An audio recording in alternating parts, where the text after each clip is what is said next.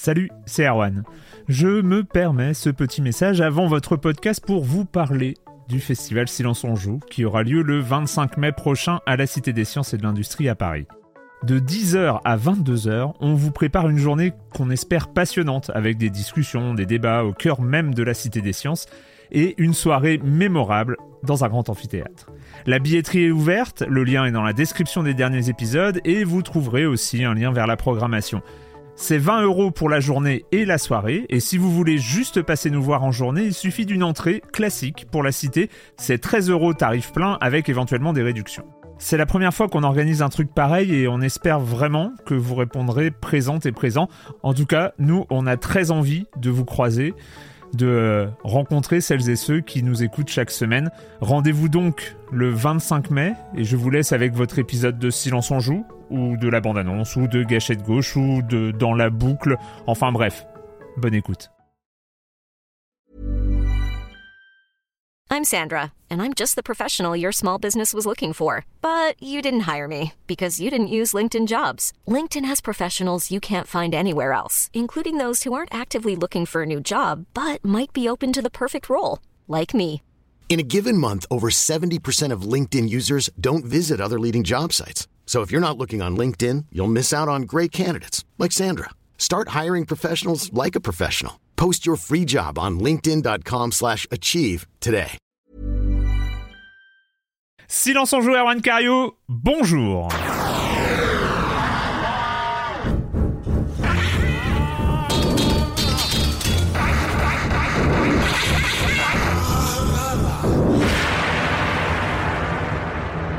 Au programme cette semaine, nous allons parler de Bonson Knights de The Last of Us 2 version remastered qui sort sur PS5 et nous terminerons par un jeu semble-t-il un peu attendu. Nous allons parler de Sea of Stars, la chronique la plus attendue qui n'est jamais arrivée en 2023.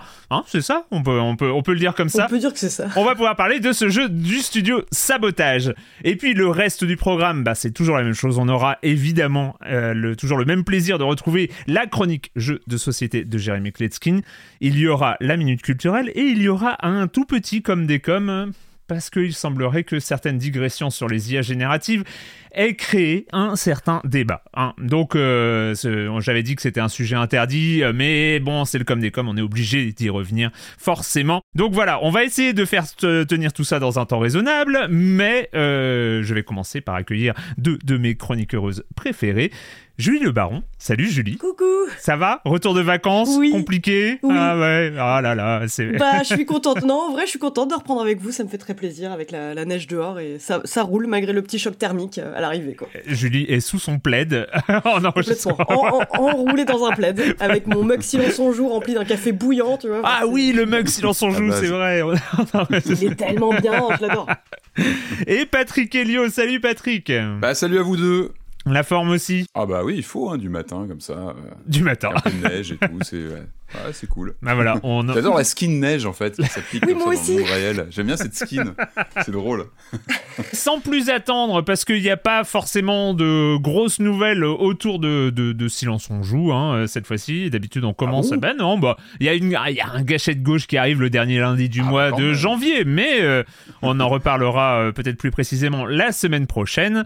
Euh, on va commencer directement avec l'actualité euh, de, cette der- de ces derniers jours, et on va commencer avec toi, Patrick, avec Mhm. une adaptation cinématographique. Encore une Mais quoi donc Alors oui, bah ça fait des années qu'on connaît, bah, allez depuis, allez depuis le film Super Mario, on va dire, grosso modo pour faire simple, de 93, donc plus de 30 ans maintenant. Mhm. On connaît ce système d'adaptation de, bah, de jeux vidéo euh, au cinéma. C'est pas toujours très probant, hein, on, en, on en parle régulièrement.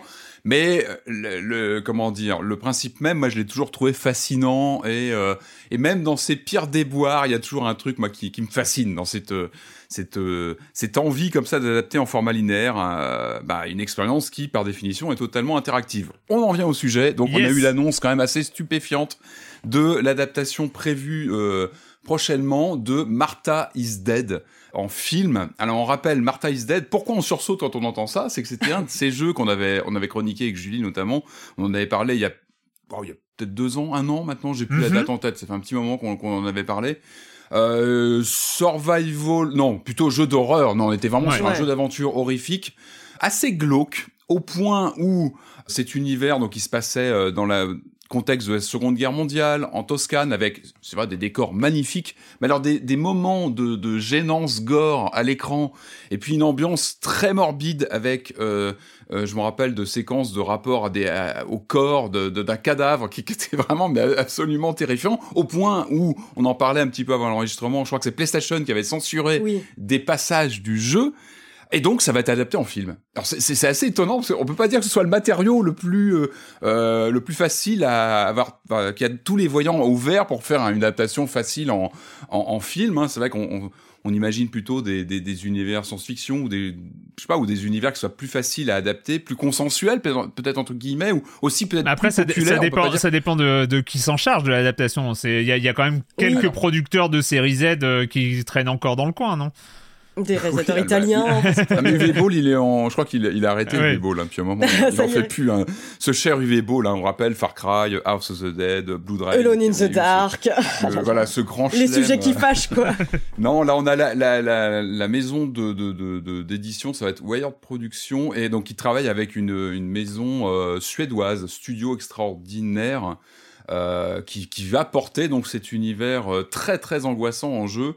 Euh, moi, très franchement, moi, j'ai un souvenir de, de parties, de, on en avait parlé en, le chroniquant. hein. Moi, si vraiment c'est une adaptation réaliste de mon expérience de jeu, ça va être sur un film d'une heure et demie, ça va être 45 minutes de, de déambulation dans une maison euh, plutôt jolie, et puis 45 minutes de séchage devant une énigme absolument insupportable avec des trucs à décoder. Et si Non, vraiment on a un film réaliste, ça devrait ressembler à ça. Non, non, plus sérieusement, vraiment, c'est- une annonce assez étonnante. Je sais pas ce que t'en penses, Julie, mais... euh, Mais complètement, parce que, enfin, c'est vrai que souvent, en fait, on comprend quand même les motivations derrière une adaptation Ouais. d'un jeu vidéo en film. Pas, parfois, moi, je suis un peu perplexe quand j'apprends que ça va être, par exemple, Just Dance qui va être adapté, mais il y a quand même une logique commerciale derrière. Just Dance euh, va être adapté charrier.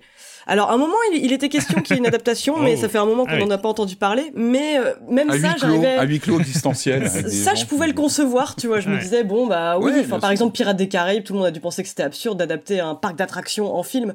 Mais euh, tu comprends la logique derrière, l'histoire qu'on peut imaginer derrière. Et Martha is Dead, pour le coup, c'est vraiment un choix qui m'interroge à plusieurs égards. C'est que le jeu a pas tant marché que ça.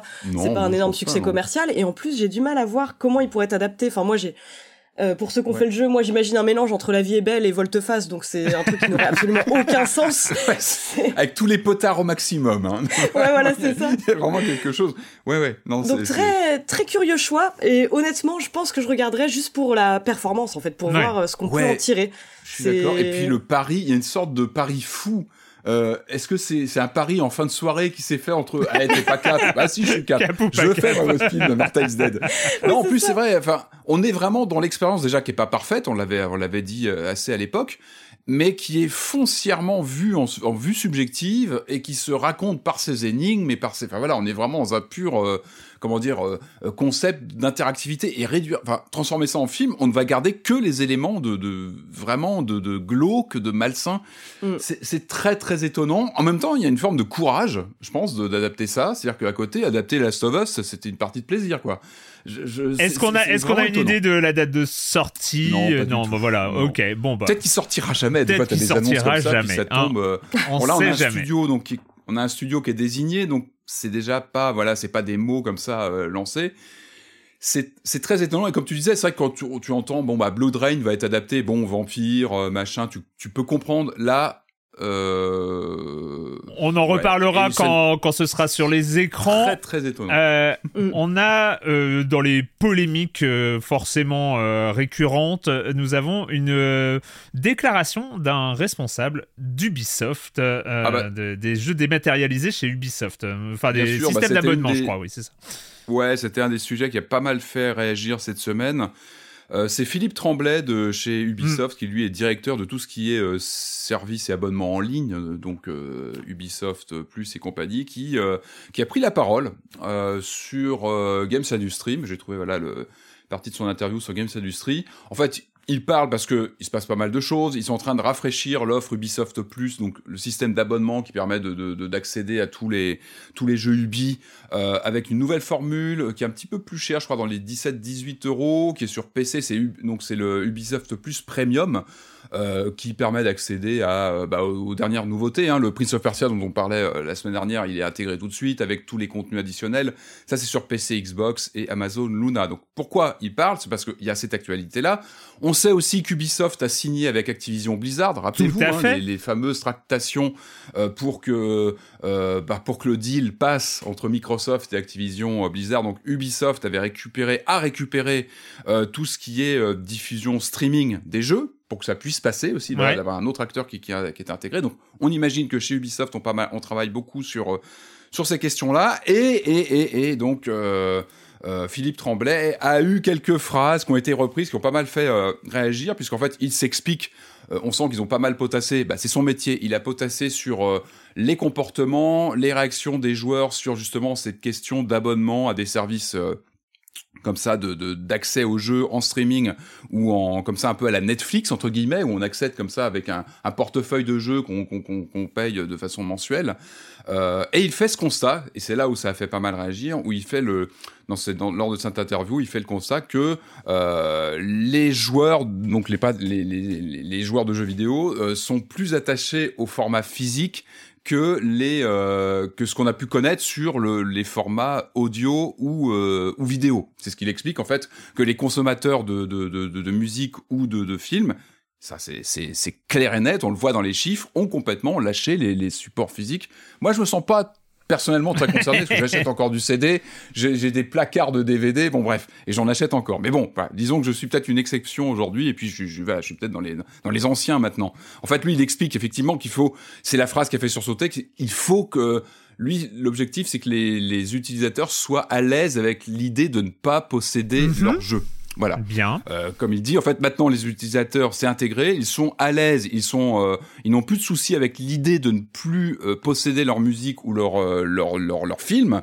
Euh, on pense évidemment aux, aux, abonnements à Netflix ou toutes les autres, les Disney Plus et compagnie, où on ne possède pas le bien en question.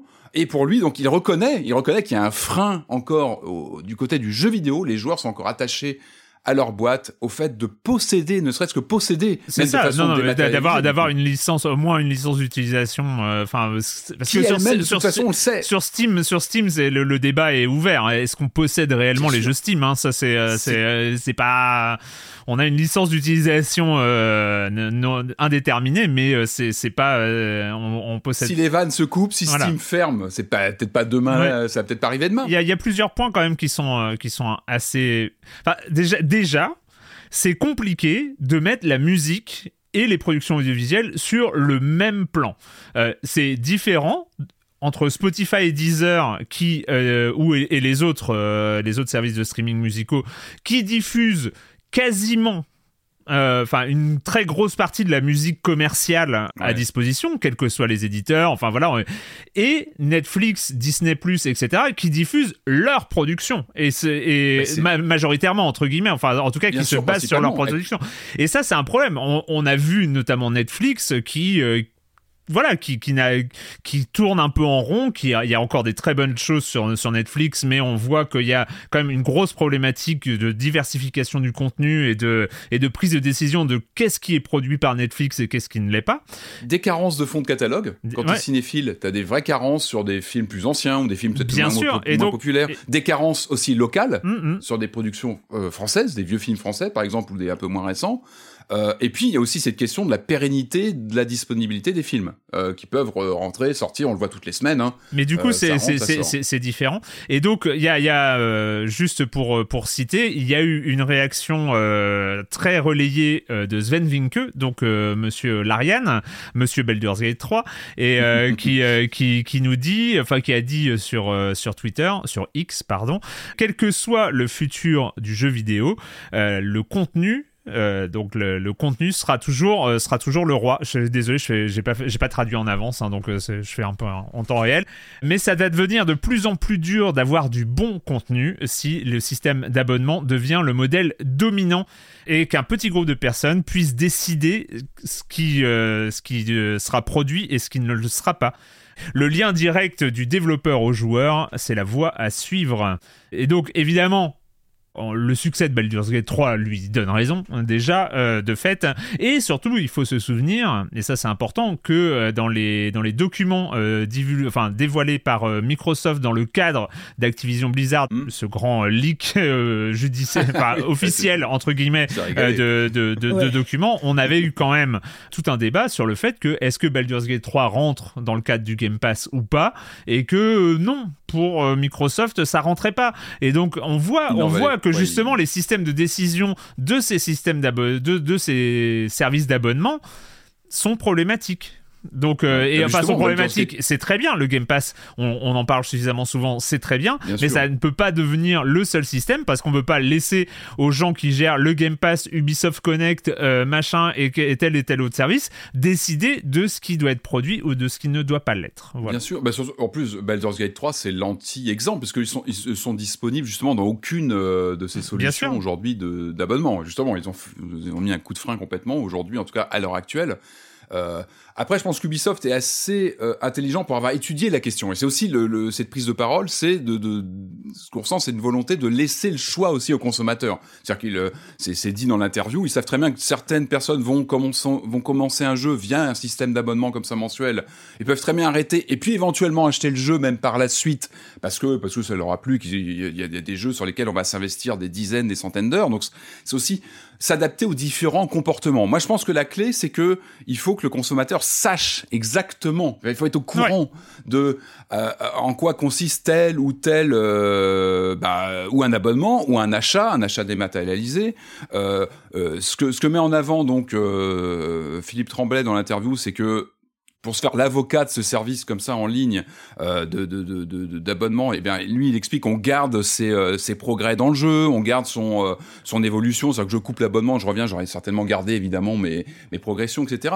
Mais le, le la, la, vraie question c'est sur le long terme, c'est ce qui préoccupe après, beaucoup les joueurs. Après, après moi juste le système d'Ubisoft, c'est il est moins problématique entre guillemets c'est euh, si on s'abonne à Ubisoft c'est pour avoir les jeux Ubisoft. Donc euh, euh, c'est Ubisoft de toute façon qui décide ce qu'il développe Blizzard. et Activision. Et Activision Blizzard à terme quand même c'est pas rien. Non mais c'est c'est labellisé entre guillemets quoi. C'est mais mais bon après le débat c'est la question c'est est-ce qu'on est prêt à, à se sentir confortable à l'aise avec le fait de ne pas posséder ces jeux? Est-ce qu'on c'est la grande question est-ce qu'on possède nos jeux sur Steam sur les jeux des maths en, console? C'est la grande question.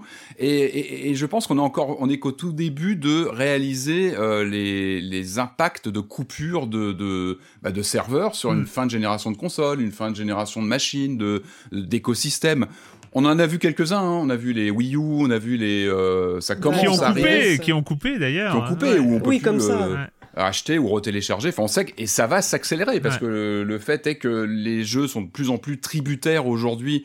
Et on en reparle à chaque fois, très régulièrement. La plupart des jeux physiques aujourd'hui, t'achètes une galette, il est pas complet le jeu, donc t'as de, de, mm. toute façon toujours du téléchargement.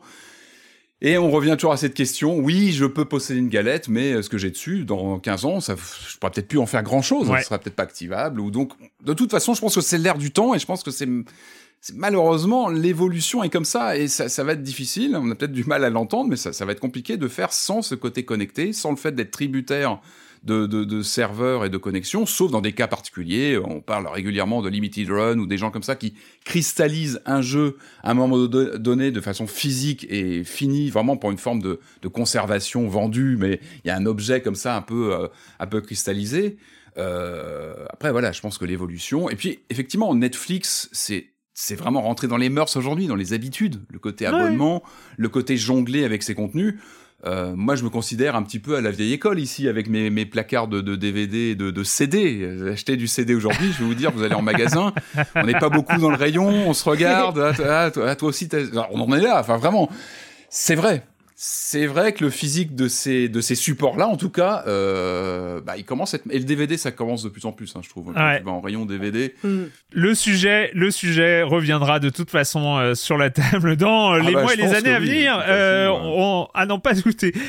Juste news. Alors on fait pas forcément toutes les annonces très en avance de jeux qui ont eu un trailer etc mais là j'ai été pingé 823 fois dans les 8 minutes qui ont qui ont suivi l'annonce. Donc, quand même, N- euh, pas NBA, Top Spin euh, 2K25, Top Spin 2K25, euh, donc à l'occasion de l'Open d'Australie. Euh, donc il y a eu un trailer euh, inattendu pour le coup, même si on savait qu'il y avait des rumeurs de développement euh, côté 2K, mais le nom euh, Top Spin 2K25 euh, qui dit beaucoup de choses, qui dit euh, l'apparition d'un jeu de tennis à, à version annuelle, annualisée, euh, donc euh, euh, vraiment qui rejoint euh, le euh, les jeux de sport estampillés Touquet.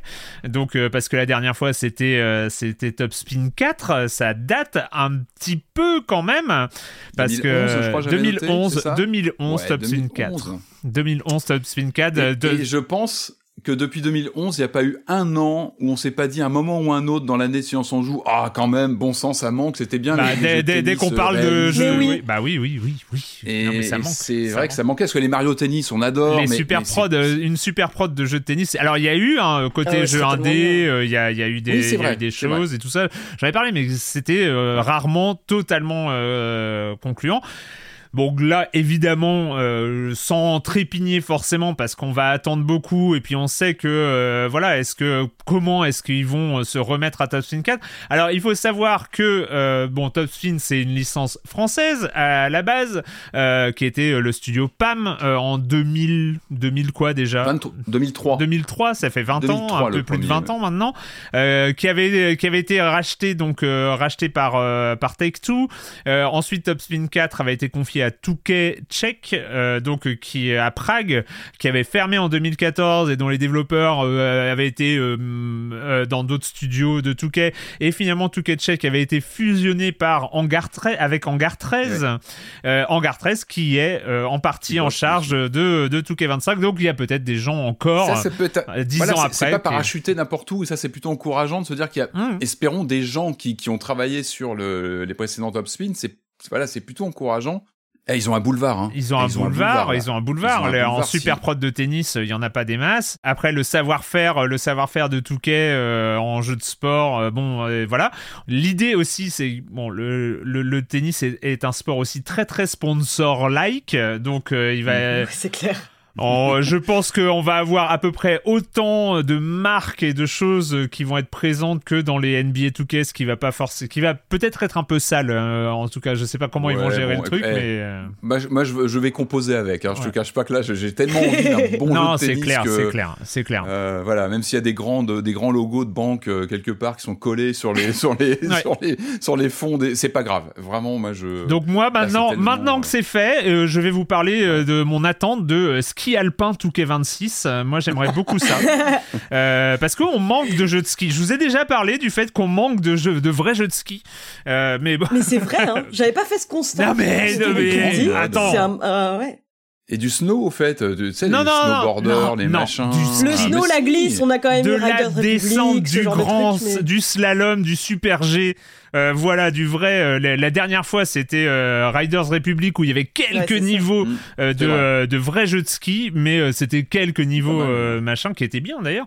Mais un vrai, vrai jeu de ski, euh, voilà. Non, mais bon. Donc euh, ski alpin Touquet euh, 26, euh, je suis preneur. N'hésitez pas à me pinguer si euh, le trailer sort euh, un de ces quatre. Et puis, euh, attends, attends, euh, euh, Top Spin, il faut, euh, il faut que la manette, je sais pas, moi je pense DualSense, il faut utiliser. Il y a sûrement des trucs à faire sur Mais le côté, évidemment. justement. euh, sûr. les deux sûr. sticks, les machins. Enfin, il y a, il y a vraiment de quoi s'amuser, je pense aujourd'hui que les technos d'aujourd'hui, visuellement et même en termes d'ergonomie, de feeling.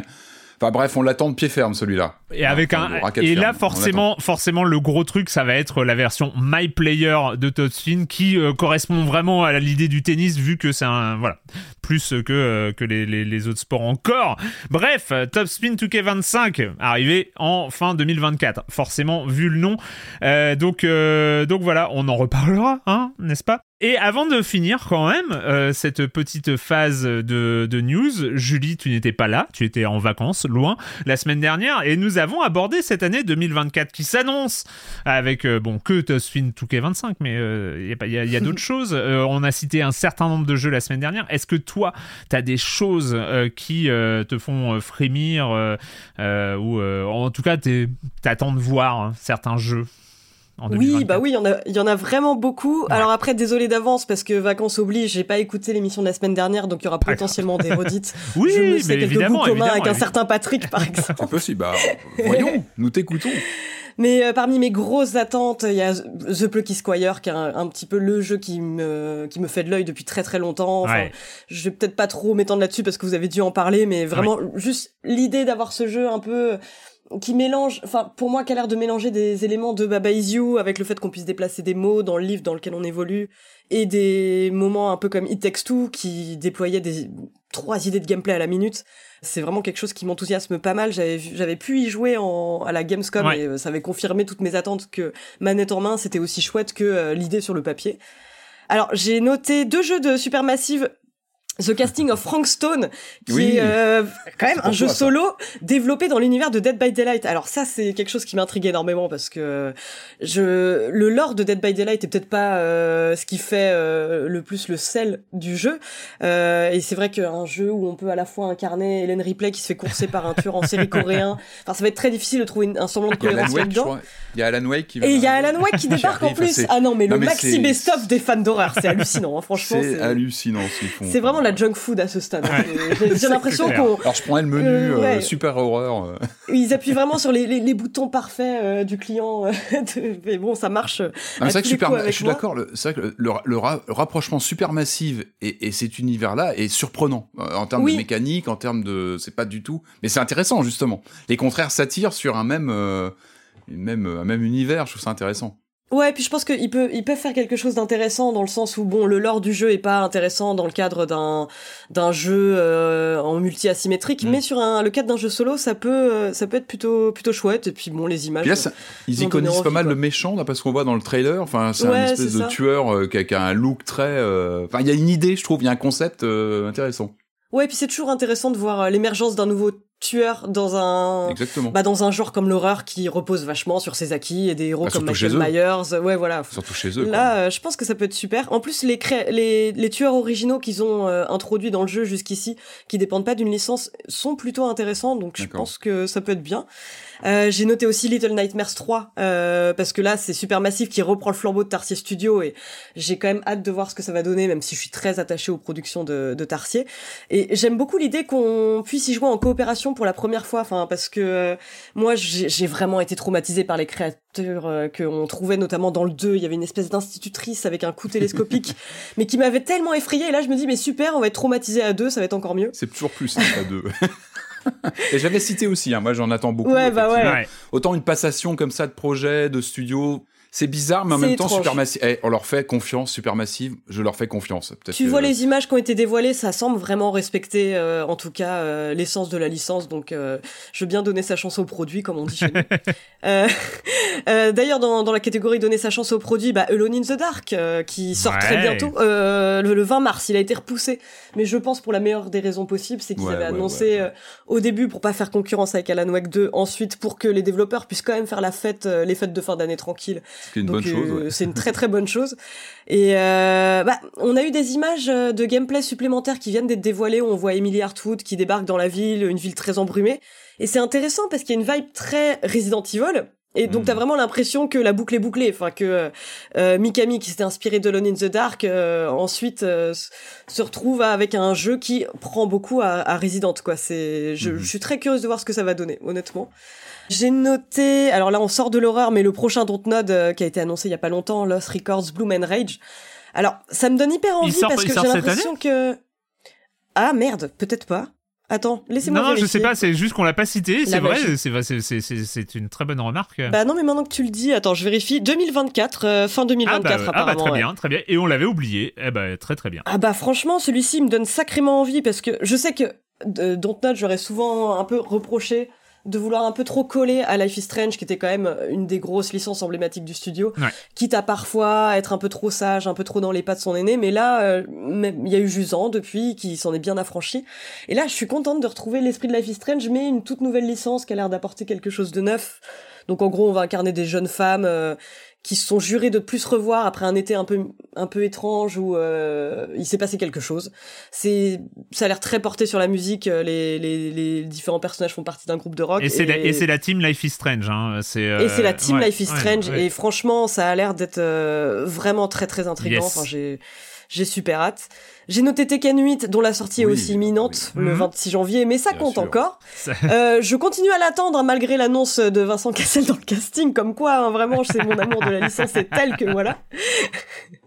Euh, j'ai noté aussi Open Roads. Alors Open Roads c'est un peu particulier parce que c'est un un road trip narratif qui avait été annoncé il y a très longtemps, donc qui était développé. Alors je parle au passé par Fulbright, mais il y a eu des accusations euh, à l'encontre Ouais. de Steve Gaynor, donc euh, le directeur créatif du projet, qui qui, euh, qui avait démissionné depuis et donc le projet est revenu sous le l'égide du groupe euh, enfin du studio Open Road Steam et franchement bah je suis quand même très très curieuse de voir euh, ce que ça va donner.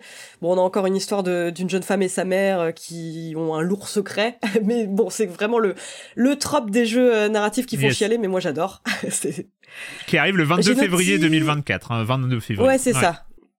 J'ai noté aussi Nine Souls. Euh, Oui. Je sais pas si vous en avez parlé. J'ai évoqué. J'ai Ah ouais, mais- parlé d'un chat samouraï et je me suis fait reprendre par Corentin qui m'a reproché de Ah. ne pas avoir parlé de chamouraï.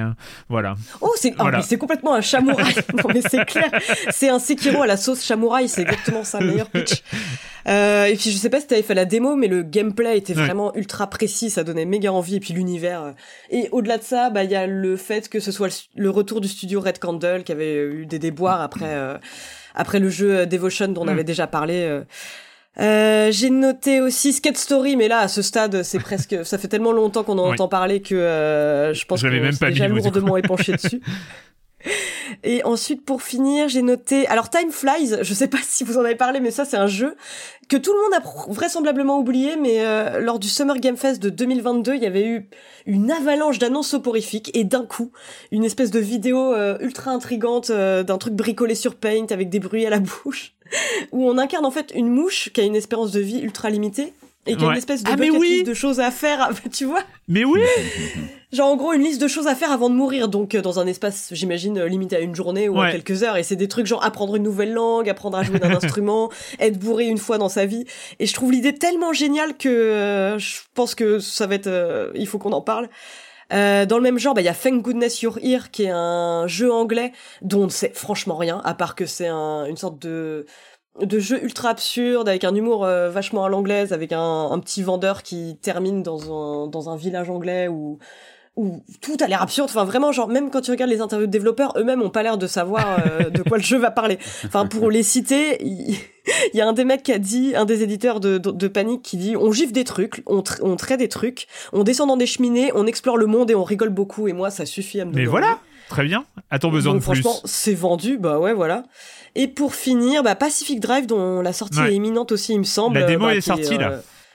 Euh, Ouais, et franchement, ça me donne envie. Enfin, Ouais. C'est vraiment le genre de jeu, euh, le, le- le- de toute façon, le twist de, c'est un jeu post-apocalyptique, mais qui se passe dans une voiture, ça marche toujours sur moi, Ouais. c'est terrible. et voilà pour mes attentes, quoi. C'est, euh, Eh ben, ah, il y a aussi euh, le, un petit dernier, Still Wake the Deep, euh, un jeu d'horreur de The Chinese Room où on incarne un travailleur sur une plateforme pétrolière. Et alors, on sait absolument rien, mais, Mais moi, la plateforme côté, euh, pétrolière, hein, c'est... euh, Mais c'est ça ouais, mais oui, mais oui. bon après, après le vaisseau Bah, spatial, voilà. c'est quand même... Tu as euh, boycotté euh, Directive 8020, ça m'étonne. Alors attends, c'est quoi tu sais, le prochain 2020 Supermassive, le Dark Pictures en fait. La, la, la Ah, mais on a eu des nouvelles dessus. Bah, tu vois, je devais être Bah, je crois en est, bah, vacances, il est- quoi. c'est cette année, hein. enfin, euh, je sais pas si on a une date exacte, mais normalement il arrive euh, prochainement. Enfin, c'est la nouvelle saison de cette anthologie qui nous a tenus en haleine pendant, euh, Ah ouais, mais tu sais, les, des années. les stations spatiales abandonnées, c'est tellement 2023, 2024, ce sera les plateformes Mais pétrolières. oui, bien sûr Non, non, mais Bien je- sûr. Mais je, j'ai hâte de le faire aussi. il y, a un- il y a un petit, il y a un petit fumet de Alien hein, dans la, dans la. Ah bah oui, à fond. la- Non, mais la- je vais me jeter dessus. Donc euh, bon, voilà. Je pense qu'on on le loupera pas en tout cas. Ah, c'est sûr, je vais me jeter dessus. Allez, c'est le moment euh, tant redouté, euh, par moi en tout cas, c'est le com des com de la semaine dernière. Alors je commence quand même par un petit passage concernant le gros jeu dont on a parlé, qui sort là, maintenant, alors qu'on enregistre, il sort enfin euh, pour euh, tout le monde, Prince of Persia The Lost Crown, cet excellent jeu. Euh, voilà, alors je fais un correctif parce que en fait j'avais mal lu c'est idiot. J'avais dit, il est en 60 FPS là où il peut et, 30, et en 30 FPS euh, là où il peut pas. Alors que c'est pas du tout ça. C'est pas du tout ça. Il est en 60 FPS minimum et en 120 FPS là où il peut. Donc euh, c'est Ah oui. ça change tout. Enfin, ça change tout sur un jeu aussi dynamique que Prince of Persia. euh, c'est euh, c'est un, un développeur hein, de chez euh, de chez machines, bah, ça- ça- il est en ça part où 60 ça FPS sur Switch et, et sur Ouais. Series S. Donc c'est euh, et Ah il est en d'accord. 120 FPS sur euh, PS5 notamment et euh, voilà. Donc euh, c'est c'est c'est juste pour dire qu'il est nulle part en 30 FPS. Il est en 60 FPS. euh, C'est un enfin c'est pas un détail sur euh, sur un jeu comme Prince of Persia. euh, Bah, sur voilà. Switch, ouais. Enfin, sais qu'il est. Moi, j'ai- joué sur PS5. Il est, il est- bon, on l'a dit, il est super nerveux. Mais si la, ouais, la, la version Switch, elle, elle tient la cadence aussi. C'est pas toujours une évidence, hein, mais du coup, oui, le jeu a été. Donc voilà, c'était un correctif s'en occuper. euh, un- important quand même pour euh, ceux qui s'attachent à, à- à- la, à la, euh, au taux de rafraîchissement et ce genre de choses. Et euh, il y a donc euh, quelques réactions hein, sur euh, Prince of Persia, comme le Tinin qui dit Vous êtes horrible d'être aussi dithyrambique sur un jeu qu'on ne peut même pas encore acheter. Ah bah désolé, hein, on s'y est pris un peu en avance, mais pour une fois, pour une fois qu'on pouvait. Et Onduril qui nous dit Hello, sur la critique pleine d'enthousiasme de Prince of Persia, j'ai raté l'avis d'Erwan sur l'histoire, la narration et sur tous les dialogues, puisqu'il s'est juré de ne jamais désespérer définitivement d'Ubisoft sur le sujet. Sur le même truc, j'y arrive, hein, évidemment, je ne botte pas en touche, mais euh, Gilly qui dit un petit mot sur la narration, parce que lui, il y avait, joué. Euh, c'est quand même assez terrible la dissonance entre la qualité du jeu et son histoire, mais surtout de ses dialogues et de sa performance en VF. J'ai vraiment le sentiment que les acteurs étaient pas plus- des plus impliqués et que l'écriture des dialogues fait quand même un peu beaucoup de peine. Après, c'est peut-être le sentiment post-Baldur's Gate 3, mais ça fait un peu mal. Alors, euh, qu'est-ce que j'ai pensé de l'histoire et des dialogues et euh, de la VF de euh, Prince of Persia The Lost Crown? Pas grand chose, mais ni en bien ni en mal en fait. C'est que Prince of Persia The Lost Crown, malgré un début un peu verbeux, mais un tout début, hein, c'est en fait grosso modo, t'as la cinématique d'intro, t'as le tuto et t'as un peu de dialogue entre le tuto et le jeu en fait, entre guillemets. Et après, il y a plus grand chose. Enfin, en fait, il y a quelques dialogues de contexte. Oui, t'as des dialogues avec les portraits qui sont toujours animés. Oui, hein. voilà, euh, je trouve qu'il y en a c'est- certains où j'étais moins fan du rendu de, de ces gros portraits qui jaillissent à l'écran, mais ils sont toujours animés. Il y a toujours des petites animes dedans. Ils sont pas, ils sont pas fixes. Alors, en fait, j'- c'est sans doute pas euh, révolutionnaire ni rien. Ah Euh, bah non, moi, je trouve que je trouve que c'est cla- alors c'est ultra classique, vraiment euh, trahison, euh, machin, destin, trahison, tout ça, tout ça, tout ça. Mais en fait, ça fait le taf pour nous accompagner. En fait. C'est pas du tout un jeu Ah oui, narratif. oui. La narration est là pour nous accompagner dans la progression. Et en fait, ça m'a. Comment dire Je- À partir du moment où euh, ça m'a jamais fait soupirer, j'ai jamais, j'ai jamais Comme râlé contre la narration. Je trouve qu'elle fait le taf. Elle nous accompagne dans le jeu. Elle est pas, euh, c'est pas ce qu'on garde du jeu. Voilà. C'est la DA surtout. Enfin, le jeu, il s'exprime C'est le, c'est le gameplay. C'est le gameplay. C'est le gameplay que le gameplay. Sa DA aussi qui est, qui est, qui est La très DA, colorée, le, qui- mais le gameplay, le- moi là, là c'est bon. Euh, depuis la dernière, la- d'ailleurs j'ai eu beaucoup de mal à me mettre sur les jeux de cette semaine et euh, heureusement que j'avais commencé Sea of Stars avant moment des vacances parce que j'ai, j'ai, et il est long, il est long Prince of Persia. C'est euh, franchement il y a, y a du euh, en termes de contenu c'est c'est fou quoi. Là j'en suis au boss de une fin. petite donc, cure de euh, Bunch and Night entre deux, tu vas voir. ah, j'ai fait, j'ai fait, j'ai quand même pris le temps de, de, de faire Bunch and Night. Mais, euh, mais, mais, mais franchement, Prince of incroyable, incroyable. Je le redis, ce Non, jeu. en termes narration, tu, tu, viens pas, pas, pas- tu viens pas pour ça. Il a pas les mêmes prétentions qu'un. Assassin's Creed ou un. Et là encore une fois, je trouve, je trouve, euh, peut-être à contre-courant. moi- Alors sur la VF, peut-être que on aurait pu faire une VF un peu plus impliquée et. Enfin, je trouve que moi, ça m'a accompagné dans la progression dans le jeu. Voilà. Et c'est à la limite tout ce que je lui demandais. J'avais pas besoin, euh, tant mieux. S'il y a des dialogues courts, euh, pas ouf peut-être, mais euh, mais qui font taf. Voilà. Moi, je trouve que ça, ça m'a accompagné dans le jeu. J'ai pas, je suis pas aussi négatif que Gilly là-dessus, qui a été un peu perturbé par ça. Moi, ça m'a pas du tout perturbé. Mais nous avons parlé d'autre chose la semaine dernière. Nous avons parlé d'intelligence artificielle générative. On n'aurait peut-être pas dû. Encore une fois, je me suis un peu énervé. J'ai été un peu péremptoire et je me suis un peu emporté, peut-être assez vite sur euh, sur euh, certains points. Mais C'est un peu le problème quand ce genre de discussion arrive. alors juste, et je veux pas du tout faire d'argument d'autorité, c'est pas du tout ça, mais avant d'être à temps plein à Silence en Jour en septembre 2022, l'IA, et on arrivait, en fait, les IA génératives au moment où je suis arrivé à temps plein euh, sur Silence on Joue, les IA génératives, il n'y avait pas encore ChatGPT qui est arrivé euh, quelques semaines plus tard, mais euh, les IA génératives commençaient à, exploser. Mais ça faisait quand même 5 ans, 5-6 ans que c'était devenu un de mes sujets de prédilection à, Libération, l'IA. C'est juste pour dire que je suis parti un peu en impro. Mais c'est issu d'une réflexion qui est quand même de, qui date de longtemps sur le sujet. je lis quand même quelques réactions. Il y a Patient Boy qui dit Je rebondis sur le débat IA il n'est pas le seul. Je suis en plein dans The Root Trees Dead, euh, excellent jeu par ailleurs découvert via l'un des derniers épisodes, c'était les Silences d'Or, c'était une recommandation de Lune en fin d'émission. Euh, que pensez-vous de l'utilisation qui est faite dans un tel jeu et dans un tel contexte? Jeu distribué gratuitement, j'imagine réalisé par une équipe très réduite, voire une seule personne. Je trouve euh, personnellement que dans ce cas précis, disons que l'IA a été une aide précieuse pour le créateur afin d'aboutir à un résultat probant, ceci à moindre frais. Lune précise, c'est bien le jeu d'une seule personne et il explique dans les commentaires de la page du jeu sur Itch.io que s'il ne vend pas le jeu, c'est justement parce qu'il a utilisé de l'IA pour générer les images des personnages. J'ai l'impression qu'il y a quand même une certaine éthique derrière et que s'il avait voulu en faire un projet commercial, il aurait procédé autrement. Juste, euh, moi, quand j'ai parlé de l'utilisation catastrophique euh, des IA génératives dans le jeu vidéo, mon exemple et le truc que j'ai en tête, c'est évidemment Flashback 2. C'est l'idée derrière que l'IA générative peut être utilisée par des décideurs qui ne s'intéressent finalement pas et qui ne sont pas en mesure de juger de la qualité du résultat. Quand des créateurs quand des graphistes utilisent l'IA générative, je sais pas, pour s'inspirer, pour trouver des pistes, pour euh, travailler dessus, pour faire une base de travail et ce genre de choses, voire même pour sélectionner des choses qui les intéressent. Ils ont un regard, ils ont une expertise, ils ont une connaissance, c'est leur sujet. Donc moi j'ai pas mon avis il compte pas quand c'est un directeur créatif, quand c'est un artiste qui utilise une IA générative, qui je suis pour juger le travail d'un graphiste, c'est pas mon métier. Si euh, lui il pense que c'est bien pour son taf et tout ça, je enfin j'ai pas d'avis là-dessus. Pareil, euh, il y a beaucoup de gens qui m'ont dit oui mais pour le code ça aide beaucoup euh, pour mettre en page des trucs pour quand c'est des gens dont c'est le métier j'ai pas, euh, moi j'ai pas d'avis. C'est eux à même de juger euh, de la qualité de ce que leur rend les IA génératives. Moi je suis, ce qui me gêne, c'est euh, il y a une sorte, d'une part, d'esprit euh, d'économie sur la masse salariale et ce genre de choses euh, qui traînent en filigrane chez certains décideurs qui pensent que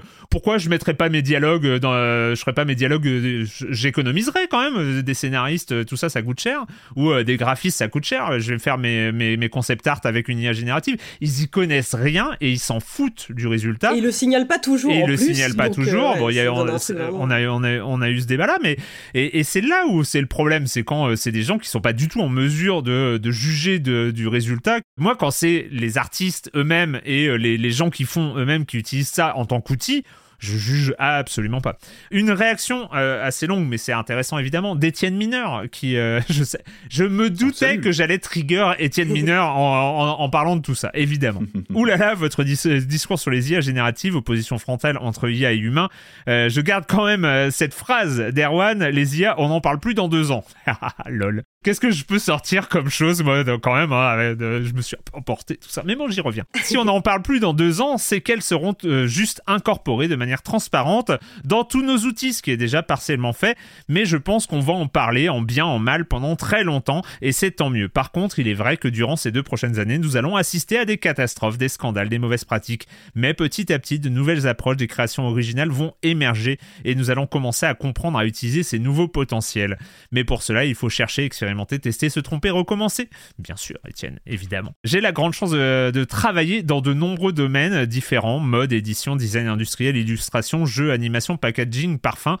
Et c'est assez intéressant de voir que le domaine le plus réactionnaire ou résistant euh, est le jeu vidéo ou le jeu de société. Donc le jeu qui a en général une vision très restrictive de ces nouveaux outils au lieu de voir des opportunités gigantesques dans le domaine créatif, euh, créatif pardon, euh, nouvelles manières de jouer, de raconter des histoires, démocratisation des pratiques, bouleversement de la notion d'auteur, etc. Bref, on pourrait en discuter pendant des heures, des jours, des années et mon but n'est pas ici de déclencher une petite guerre entre les pro-IA et les autres. Je suis moi-même extrêmement critique certains points dans l'utilisation et le manque de transparence dans ce domaine. Dernière petite précision pour Patrick, les IA rêvent et hallucinent, c'est même leur principal intérêt dans le domaine créatif. Voilà.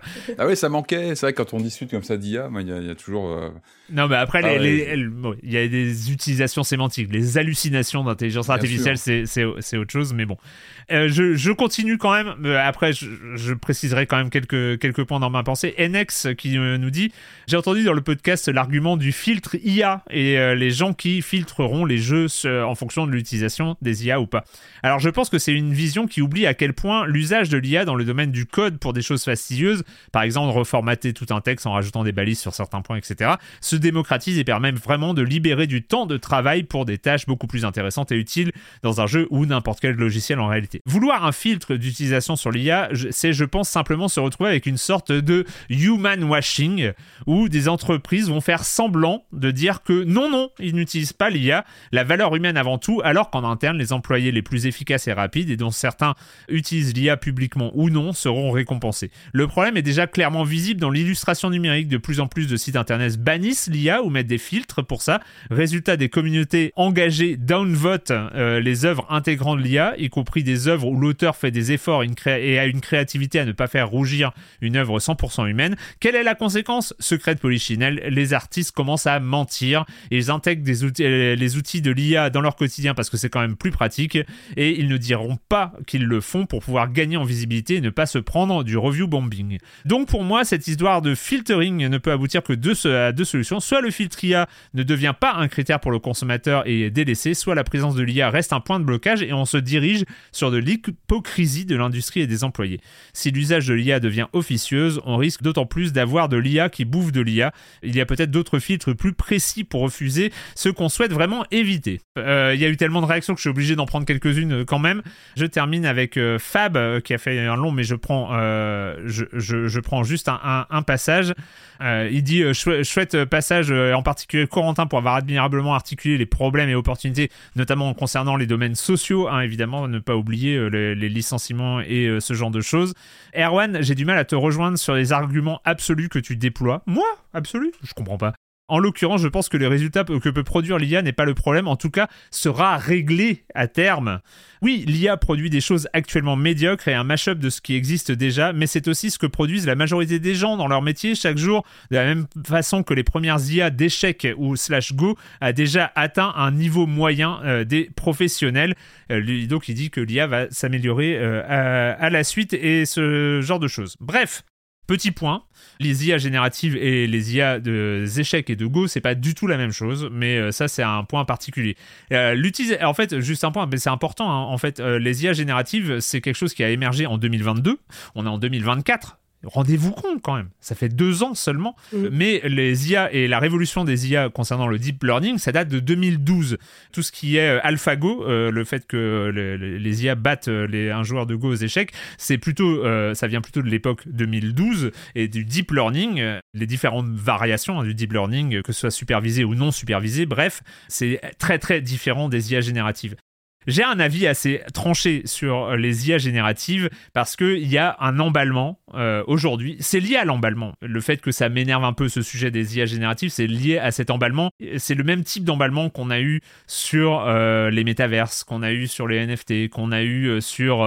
Enfin, c'est un emballement qui est industriel, médiatique, qui, quelque part, empêche d'avoir une vraie réflexion sur l'état actuel des choses qui sont possibles ou pas en IA générative l'application euh, la, plus visible aujourd'hui des IA génératives, c'est la pollution. Euh, c'est là où elles sont fortes et où elles ont déjà une importance applicative. C'est ça pollue. Ça pollue le web, ça pollue les réseaux sociaux, ça pollue euh, tout ça parce qu'on peut créer du texte qui a l'air humain, une simulation de texte humain euh, qui va euh, polluer les moteurs de recherche, qui va polluer les, les trending topics, qui va polluer tout. On voit sur Twitter aujourd'hui, Twitter est un, réseau social de bots aujourd'hui, hein, donc c'est lié à ça. Hein, on va arriver à la, partie euh, les, IA dans deux ans, on n'en parle plus. Euh, moi, c'était lié à cet emballement qu'il y a aujourd'hui. Euh, il faut bien voir que les IA génératives, que ce soit ChatGPT et, et Midjourney, et Midjourney Dali, etc.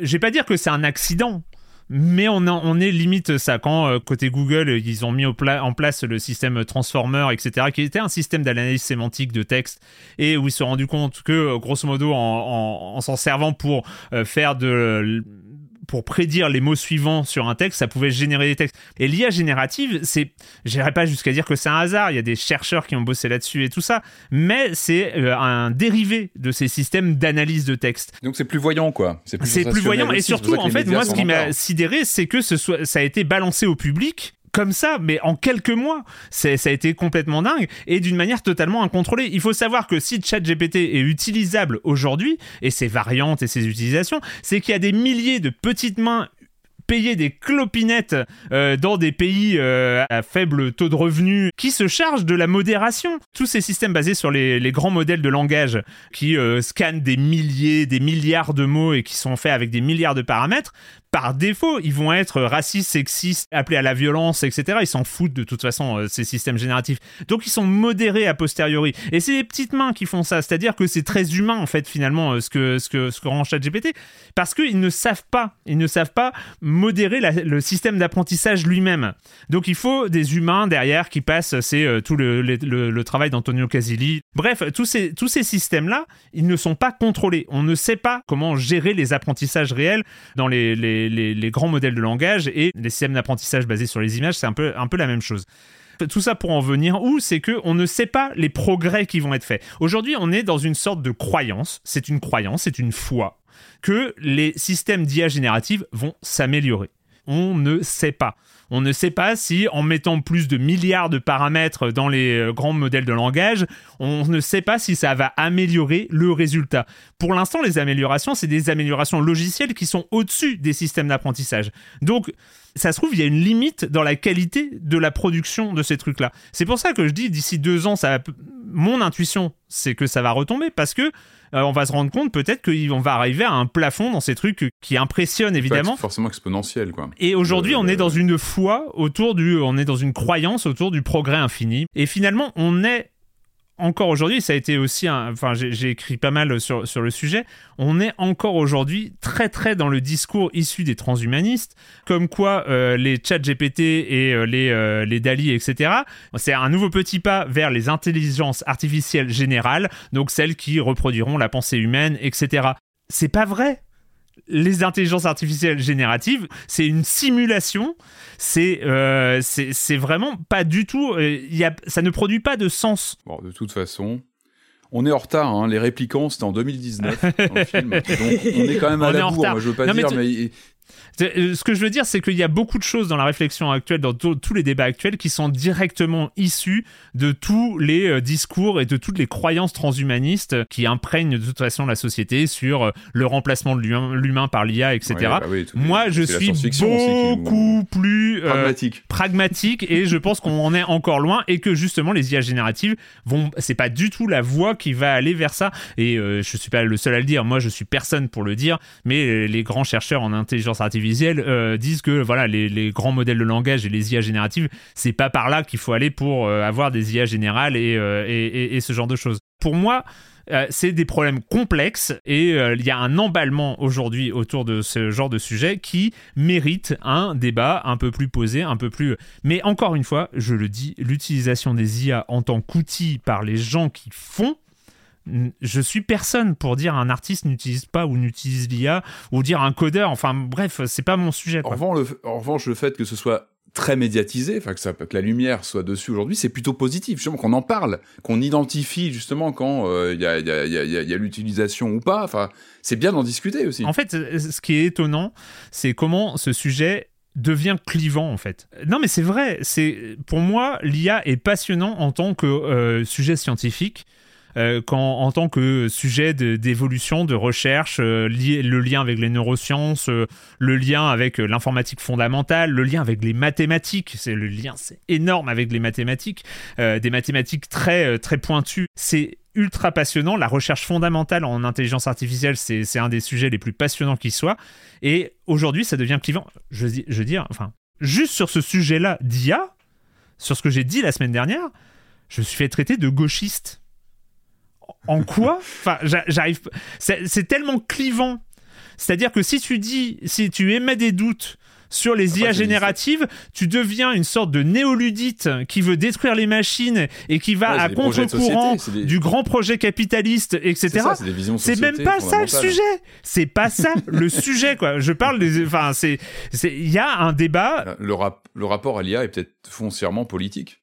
Ta façon de Il l'est, l'appréhender- il l'est de toute façon. Enfin, Enfin, il- tout le- est politique, mais je veux dire, Le, le- le- Oui. le rapport au progrès est, est un sujet euh, est, est un sujet politique et de quel progrès on veut. exactement. Dans quel sens on, on veut aller, comment on veut évoluer, la place de l'humain. Mais par exemple, le, le, le fait, le, le- le fait de, de, de mettre des business et de, de, de créer une économie autour des IA génératives aujourd'hui, je trouve ça totalement hallucinant. Ça, c'est un, un autre sujet, mais qui, monde, va toucher, monde d'aujourd'hui, qui, Erwan. qui, qui touche le, le, le, le- le jeu vidéo.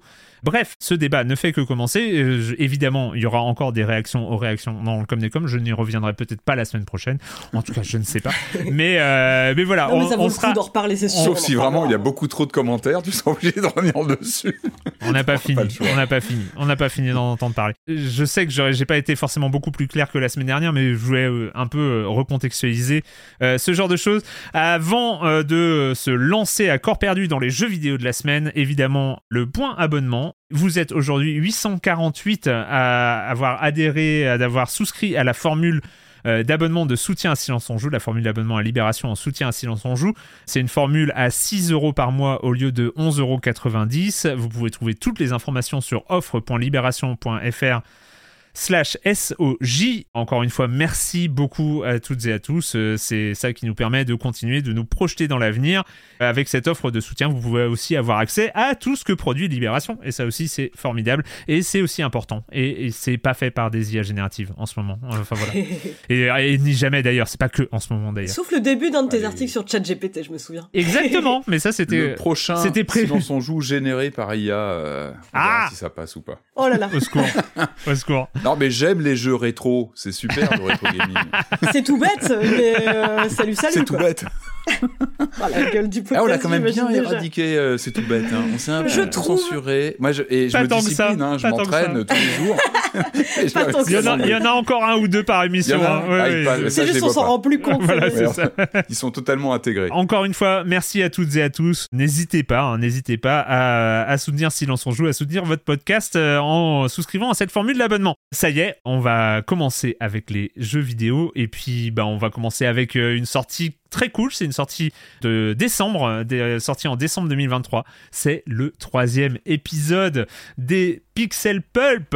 Des Pixel Pulp, on avait parlé des deux précédents, c'est euh, par les Argentins, c'est ça, les studios argentins de LCB Game Studio. Le troisième épisode des Pixel Pulp s'appelle Bunsen Nights.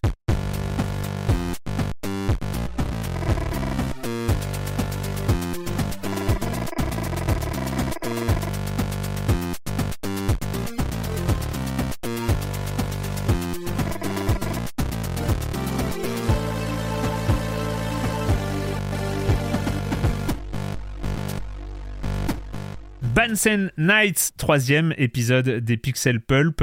On retrouve ce style pixel, ce style cinématographique pixel, euh, narratif, euh, ultra narratif, avec à chaque fois un jeu de solitaire infaisable. Mais Oui, il, faut c'est des, clair. il faut des signatures. Il faut des signatures au jeu Pixel Pulp. Julie, à quoi ça ressemble cette histoire d'exorcisme de la route? Ouais, c'est ça. Euh, ça ressemble, déjà, ça ressemble vachement à Mothman 1966. 1966, Ouais. excusez-moi, et Varney Lake. Alors moi j'avais pas fait, j'avais pas fait Varney Lake, donc je suis un peu arrivée, euh, bah presque à l'aveugle parce que Ouais. j'avais un petit peu oublié Mothman, même si j'avais beaucoup aimé à, à l'époque.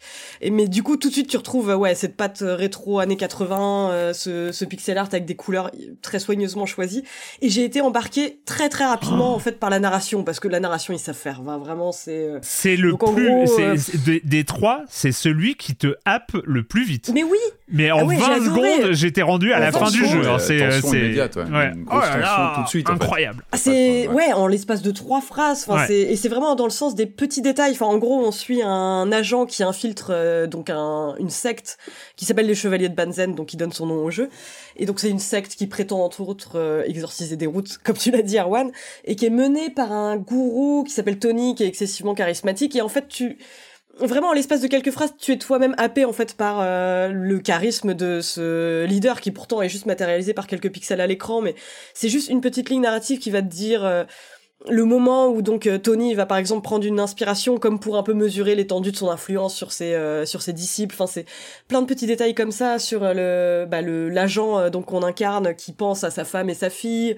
Et il y a plein de petits trucs comme ça où en fait, c'est un jeu de deux heures, mais t'as l'impression d'avoir lu un roman pulp tout entier, quoi. C'est et ça, je trouve que c'est vraiment prodigieux là-dessus. Euh, le, je suis d'accord avec toi. Enfin, je trouve que c'est un des jeux les plus happants euh, d'un point de vue narratif parce que vraiment, t'es tout de suite dedans et puis il y a cette tension permanente où tu te demandes si tu vas être euh, bah en fait c'est le jeu prend un peu la forme d'un bah prend carrément la forme d'un die and retry euh, parce qu'il y a des moments où certaines de tes actions vont griller ta couverture auprès des membres de la secte et donc tu recommences et ça j'aime beaucoup parce qu'il y a ce sentiment qu'a le héros au tout début où tu sais pas vraiment si c'est de la paranoïa ou le du pragmatisme total c'est que lui il est persuadé qu'il va se faire griller à tout moment.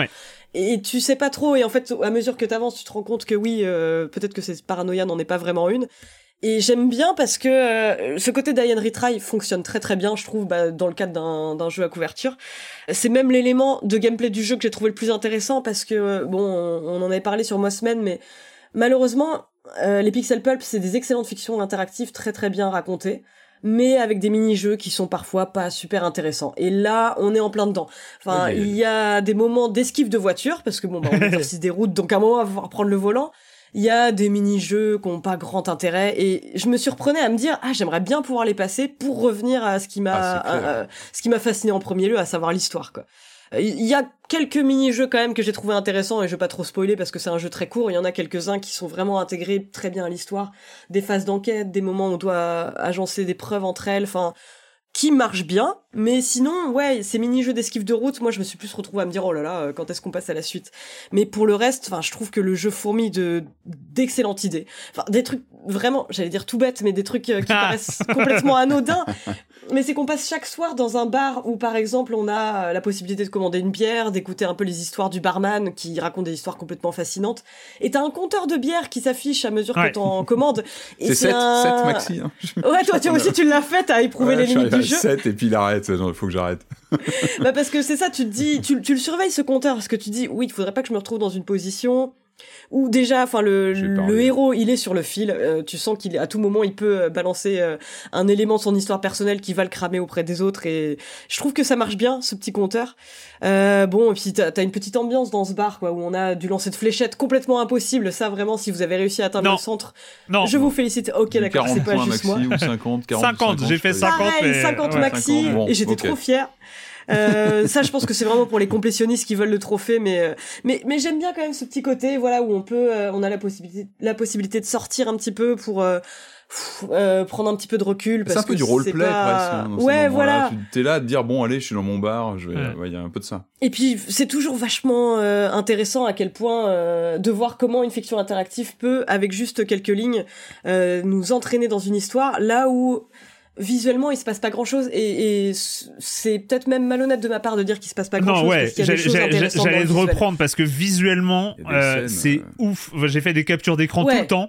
Euh, je trouve que non, y a... non c'est incroyable. C'est dingue. Ça reste euh, une énorme économie de moyens oui, mais il y a un côté très euh, en fait, moi, j'ai l'impression d'être dans un webtoon parfois, enfin où tu vois une, un roman graphique interactif où tu vois des successions d'images euh, de tableaux, par exemple, euh, des moments où ça s'anime pas du tout, ça reste complètement statique et d'un coup tu vois euh, quelque chose qui pétille dans les yeux du leader ou et ça, franchement, enfin, je pense que c'est l'épisode qui m'a le plus convaincu sur cet aspect, alors que les autres étaient déjà très bien.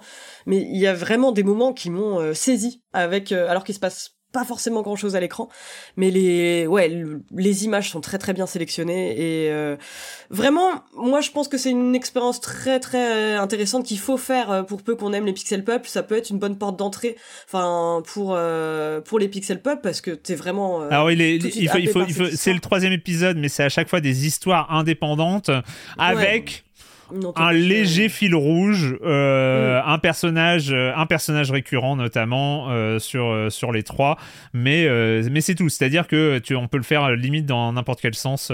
surtout celui-là, il est même pas narrativement lié à aucun moment pratiquement au, reste. Mais Patrick.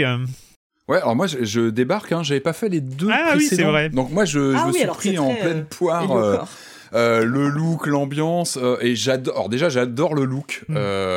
Euh, moi, ça m'a, ça m'a vraiment rappelé, euh, on va dire, la, la, la fin de, d'exploitation de l'Amstrad CPC quand on commençait à avoir des images assez consistantes dans les jeux d'aventure graphique. Euh, là, moi, je mets un billet que c'est de la digitalisation totalement retravaillée. Euh, je pense qu'il y a vraiment eu des acteurs qui ont été shootés et j'adore ça. Enfin, ce côté, euh, je pense, hein, il y a des acteurs, il y a des mouvements qu'on perçoit, il y a de la numérisation, donc il y a, y a, vraiment un effet comme ça de, encore une fois, de digitalisation retravaillée qui est euh, avec des choix de, de teintes euh, dans la chromie de certaines scènes, il y a. Il est très rouge comme jeu. oui, hmm il est très, rouge, à l'inverse du premier qui était très vert et bleu. réussi. Et, moi, vraiment, ça m'a ramené à cette, cette époque où euh, le jeu d'aventure graphique cherchait à aller vers du photoréalisme à un moment où c'était euh, c'était une sorte d'idéal. Et il renoue avec ça, mais avec une fois encore, il y a une direction artistique qui est, qui qui est super classe, qui appuie les moments les moments ultra prenants et angoissants.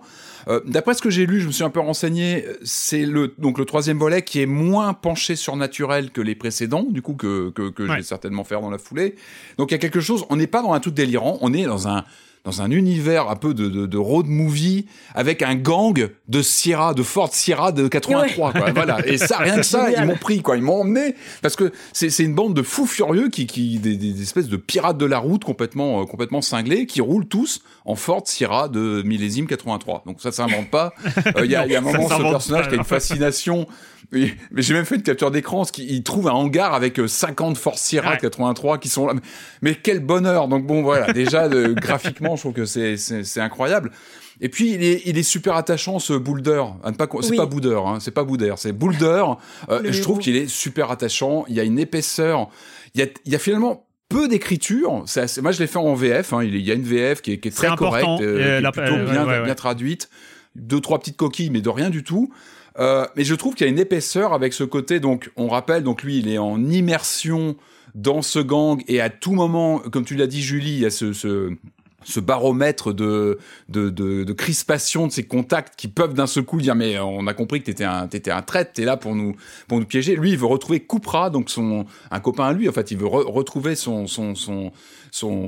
collègue disparu et toute la tension du jeu elle est là. C'est qu'on on, on, se dit toujours je vais me faire pincer et puis je trouve que le jeu manipule euh, manie très très bien le côté souvenir de sa, de sa famille à laquelle il tient évidemment sa, sa femme et sa petite fille euh, qui, qui, qui sont à part de l'histoire mais il arrête pas d'en parler et on a peur pendant toute l'aventure. Je vais pas en dire trop, mais on se dit mm. pourvu que, pourvu que, pourvu qu'il se fasse pas griller, pourvu que ce groupe de malades mentaux, parce qu'on sent que le groupe, plus on avance dans l'histoire, on sent qu'il y a une dangerosité. Au début, ça parle beaucoup, et puis à un moment, il se passe des choses au fil de l'aventure, et on, se rend compte que ce sont évidemment des gens très dangereux, et on craint pour lui et sa famille. On n'en dira pas plus. Mais le jeu crée vraiment une tension. Et, moi, ce qui m'a frappé, c'est ce côté donc de l'écriture. Donc ce Boulder, on s'attache vraiment à lui.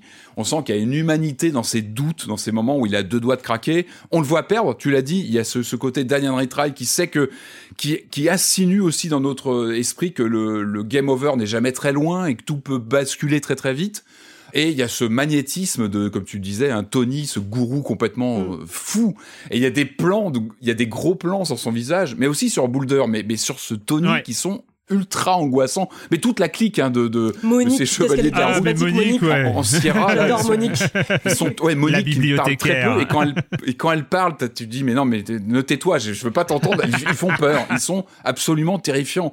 Il y a des ombres comme ça. C'est très 80, c'est très film des années 80, très Lost Boys, très, avec euh, oui, des, des, des, méchants comme ça, très charismatiques, euh, presque dessinés comme ça, euh, avec un style BD. Mais en même temps, moi, je pense qu'il y a de l'image euh, donc digitalisée, ah, retravaillée, oui, mais il y a, il y a de l'humain derrière ça. Et c'est pour ça que je pense que ce côté moins surnaturel peut-être que les précédents fait qu'on a une crainte euh, très palpable. On n'est pas dans du fantôme, on n'est pas dans du, on est sur des fous furieux euh, au contact desquels on est. Et, et, encore une fois, bah, les deux heures, comme tu l'as dit très bien, Julie, je suis d'accord avec toi. T'as l'impression d'avoir joué beaucoup plus longtemps parce que t'es crispé, euh, t'es crispé sur ton, sur ta souris. T'as toujours peur de ce qui va arriver.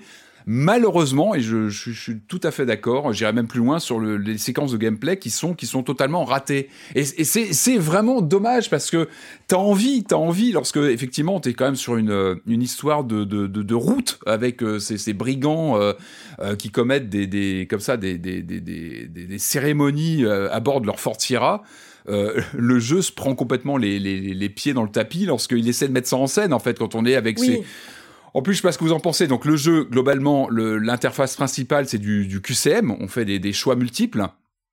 Et ça ne se prête absolument pas à euh, de la comment dire de la valse de voiture sur l'autoroute et on se retrouve avec des commandes aller à gauche aller à droite qui peuvent bouger en plus oui, c'est ça, tu te retrouves à aller à gauche alors que tu voulais aller à droite. Oui, alors qu'en plus c'est timé. Tu aurais alors, pu moderniser cette petite partie. Ouais, je alors, je vais pas en dire trop, mais autant il y a des moments euh, où, où, qui sont aussi euh, euh, timés avec un timer. On est en temps limité. Il faut aller très vite, par exemple, de fouille d'un endroit. Où il faut aller fouiller dans des mm. dans des tiroirs. Ça marche plutôt bien parce que je trouve que tu tu bafouilles presque avec la souris pour aller cliquer sur euh, euh, tel objet à ouvrir, le, le refermer pour pas te faire griller. Ça fonctionne plutôt bien.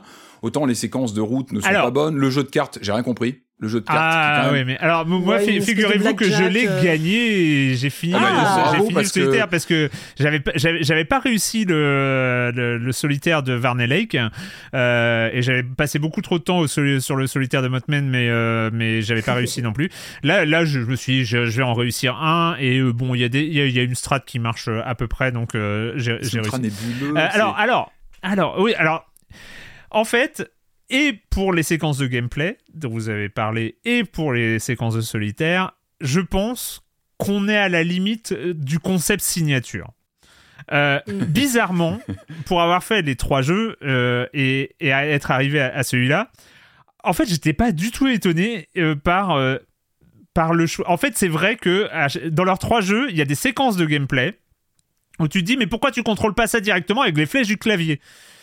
Et pourquoi je dois choisir dans le menu aller à gauche, aller à droite, alors que euh, je pourrais... Et en fait, je pense que c'est un choix. Euh, c'est un choix euh, qui génère une frustration. Et je, moi, mon, autant j'étais de cet avis sur les deux premiers, même si sur le deuxième j'avais fini par accepter.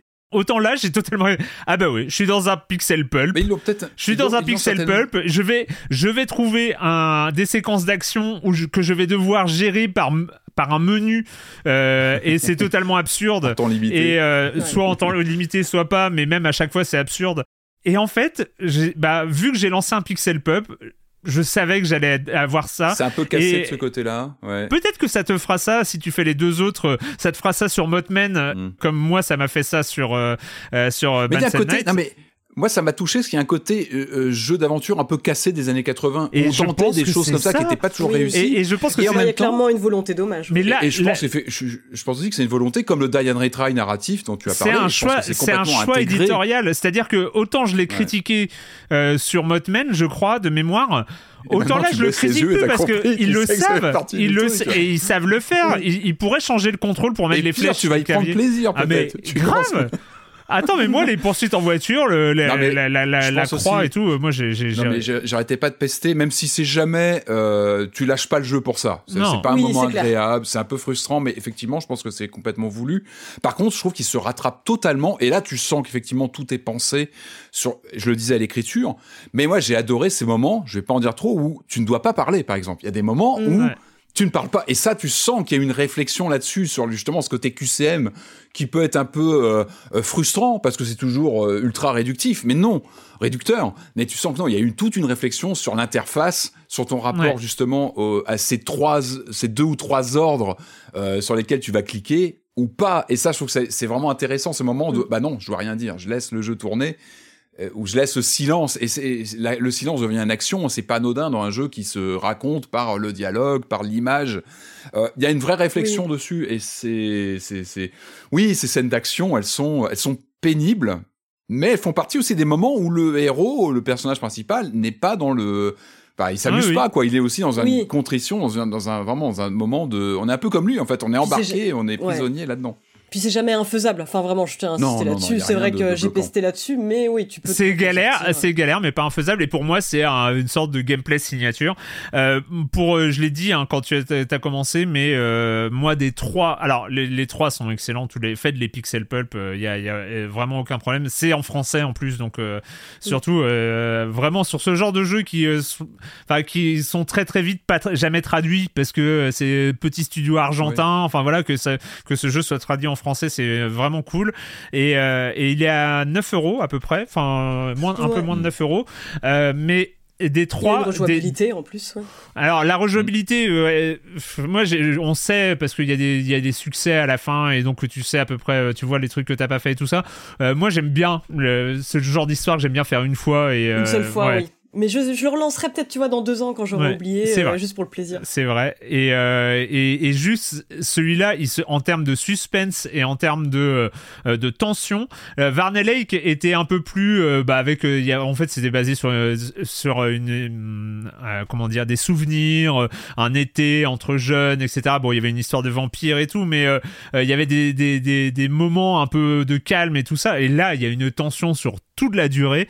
Vraiment, pour le coup, c'est euh, et, Ouais, puis une, une, je sais pas si on peut parler d'une photographie, mais il y a, y a, vraiment des images qui te brûlent la rétine. Bon, oui, il y a ce garage rempli de Syrah, euh, Fort Syrah. Ok, mais il y a pas que ça. Enfin, ah, les gros plans sur les, les regards, euh, une petite lumière qui va vibrer dans le, la pupille du héros. Il y a, mm. il y a beaucoup de petites choses qui, qui font que c'est touchant. Enfin, il y, a, il, y a, il y a vraiment un raccord entre l'écriture et le visuel qui est et qui en même temps euh, c'est dur on le dit il y a une tension c'est assez angoissant mais c'est jamais glauque enfin, le mm. côté un peu cartoonish euh, fait que on reste dans des codes de de pulp justement qui sont rares qui ne sont pas dans le euh, c'est pas glauque on mm. reste dans quelque chose de euh, bah, de très cartoon enfin cartoon cartoon adulte évidemment hein, mais euh, on, on, passe jamais la, la, barrière malgré le propos qui est plutôt dur et la tension et l'inquiétude de ce qui va arriver ou pas à la fin. Mm. Euh, Les multiples morts possibles. Enfin, c'est. Ouais, ouais. Ben, J'aimerais juste aussi en rajouter une couche parce que c'est vrai qu'il y a un truc qui m'a vraiment saisi sur, euh, sur, du point de vue de l'écriture,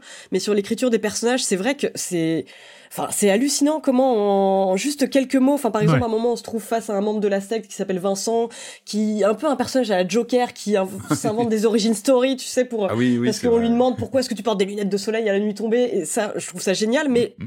j'ai vraiment aussi éprouver une énorme forme de tendresse pour des personnages qui n'apparaissaient à aucun moment. Enfin, quand, euh, par exemple, on en apprend un peu plus sur euh, la femme et la fille du héros, c'est pas des personnages qu'on voit. On va voir, par exemple, un dessin fait par euh, fait, par sa petite fille ou des choses comme ça.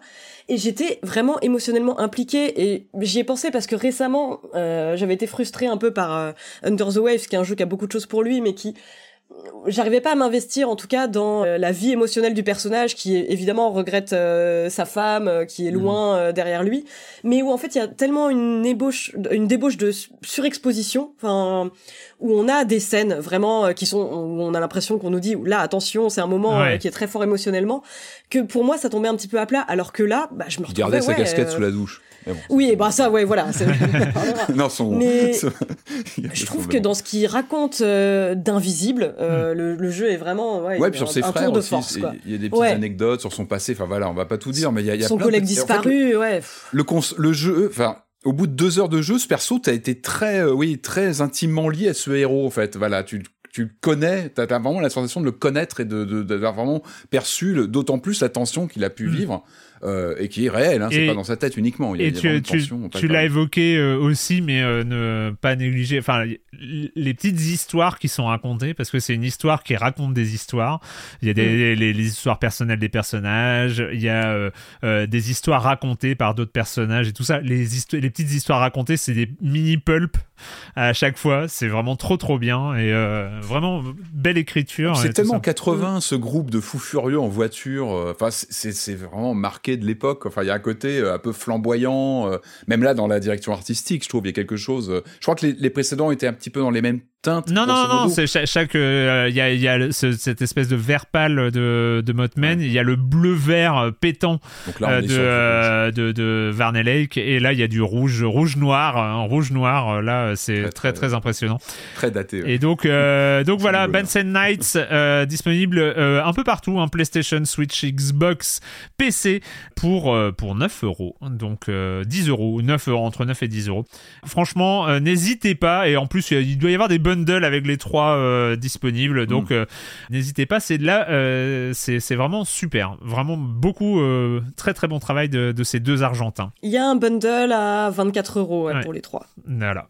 On va continuer, on va continuer les, les, jeux vidéo de la semaine, mais comme d'habitude, c'est le moment tant attendu de la chronique jeux de société de Jérémy Kletskin. Salut Jérémy. Salut Erwan, aujourd'hui on va parler de la France, de sa capitale et aussi de sa langue. Alors, je suis un petit peu embêté parce qu'il n'y a pas vraiment de terme français pour les fillers, qui sont ces jeux dont je parle très souvent ici, ces petits jeux qui vont nous servir à attendre en attendant que notre pote coincé dans les embouteillages arrive, ou en faisant une pause jeu entre deux autres gros jeux, ou quand on a dit à notre conjoint qu'on rentrerait à une certaine heure et qu'on a fini plus tôt, bah pas question de rentrer plus tôt. Hein. Donc euh, on va trouver un jeu qui correspond au temps qui nous reste. Ou comme l'a dit cette semaine Stabilo Solbilo euh, sur le fil jeu de société dans le Discord, qui a eu la super bonne idée de dégager 30 minutes sur le temps de midi au boulot. Il y a des jeux, ben, il va falloir exactement savoir combien de temps au maximum chaque partie va durer pour pas créer de friction sociale. On va appeler ça comme ça. Et comme le terme de filler ne me plaît pas, je vais demander là à ChatGPT euh, de me trouver un terme. Allez. Un bon terme français pour filler dans les jeux de société pourrait être jeu intermédiaire, indiquant un jeu court joué entre deux jeux plus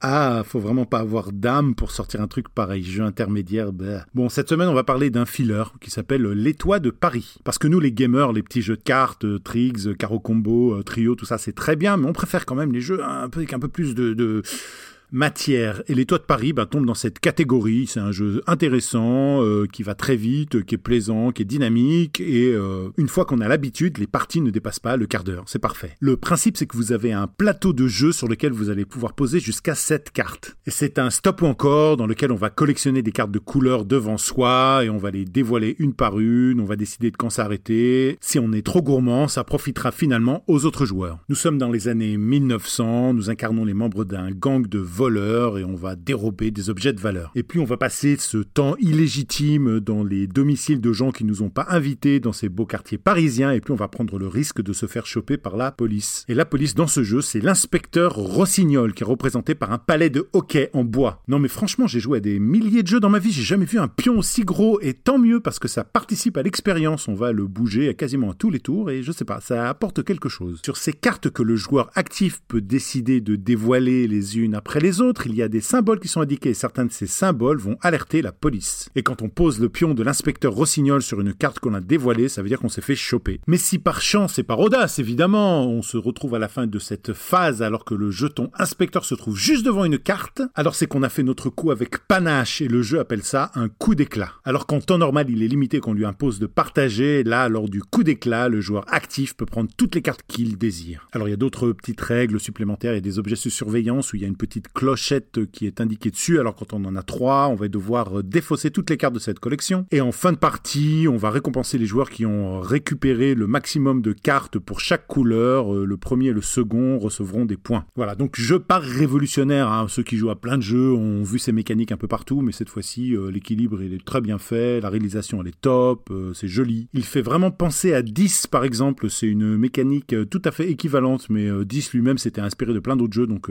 mais surtout, surtout il est très rapide et très simple à expliquer au maximum 5 euh, minutes. Donc la première partie vous prendra peut-être 20 minutes, mais à partir de la deuxième, un, quart d'heure maximum. De 2 à 4 joueurs à partir de 10 ans, euh, c'est de Christine Alcouf et de Ludovic Maublanc. C'est édité par KYF Édition et nous on a vraiment aimé euh, comme filler. Et c'est une super idée là de sortir un jeu à la pause midi, ces petits jeux comme ça, parce qu'il y a plein de gens, c'est un petit peu comme les jeux vidéo qui ont des a priori, des préjugés sur les jeux de société et on n'a pas tous le privilège d'avoir un environnement de travail adapté et même des collègues de travail qui puissent jouer avec nous, mais quand c'est possible, pensez-y. Moi, je suis sûr que Stabilo, là, il va devenir une star à son taf. Dans le cas où il ne l'était pas, parce que s'il l'était déjà, alors là, il va devenir un dieu vivant. Bye bye. Bye bye, Jérémy. Euh, merci pour ton petit jeu intermédiaire. Hein. Euh, c'est très bien. Merci, euh, merci ChatGPT pour cette idée.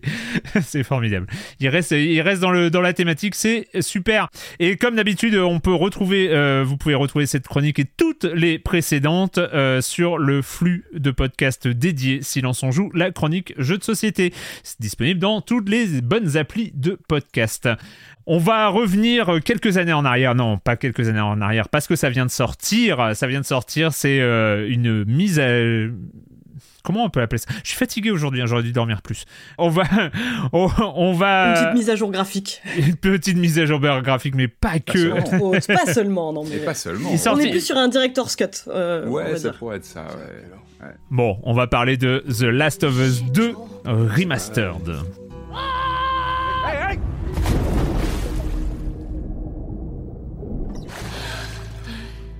You gotta see this. Dad? Careful. See? I've got my little girl to keep me safe. Come on, baby girl. I got you. Is that...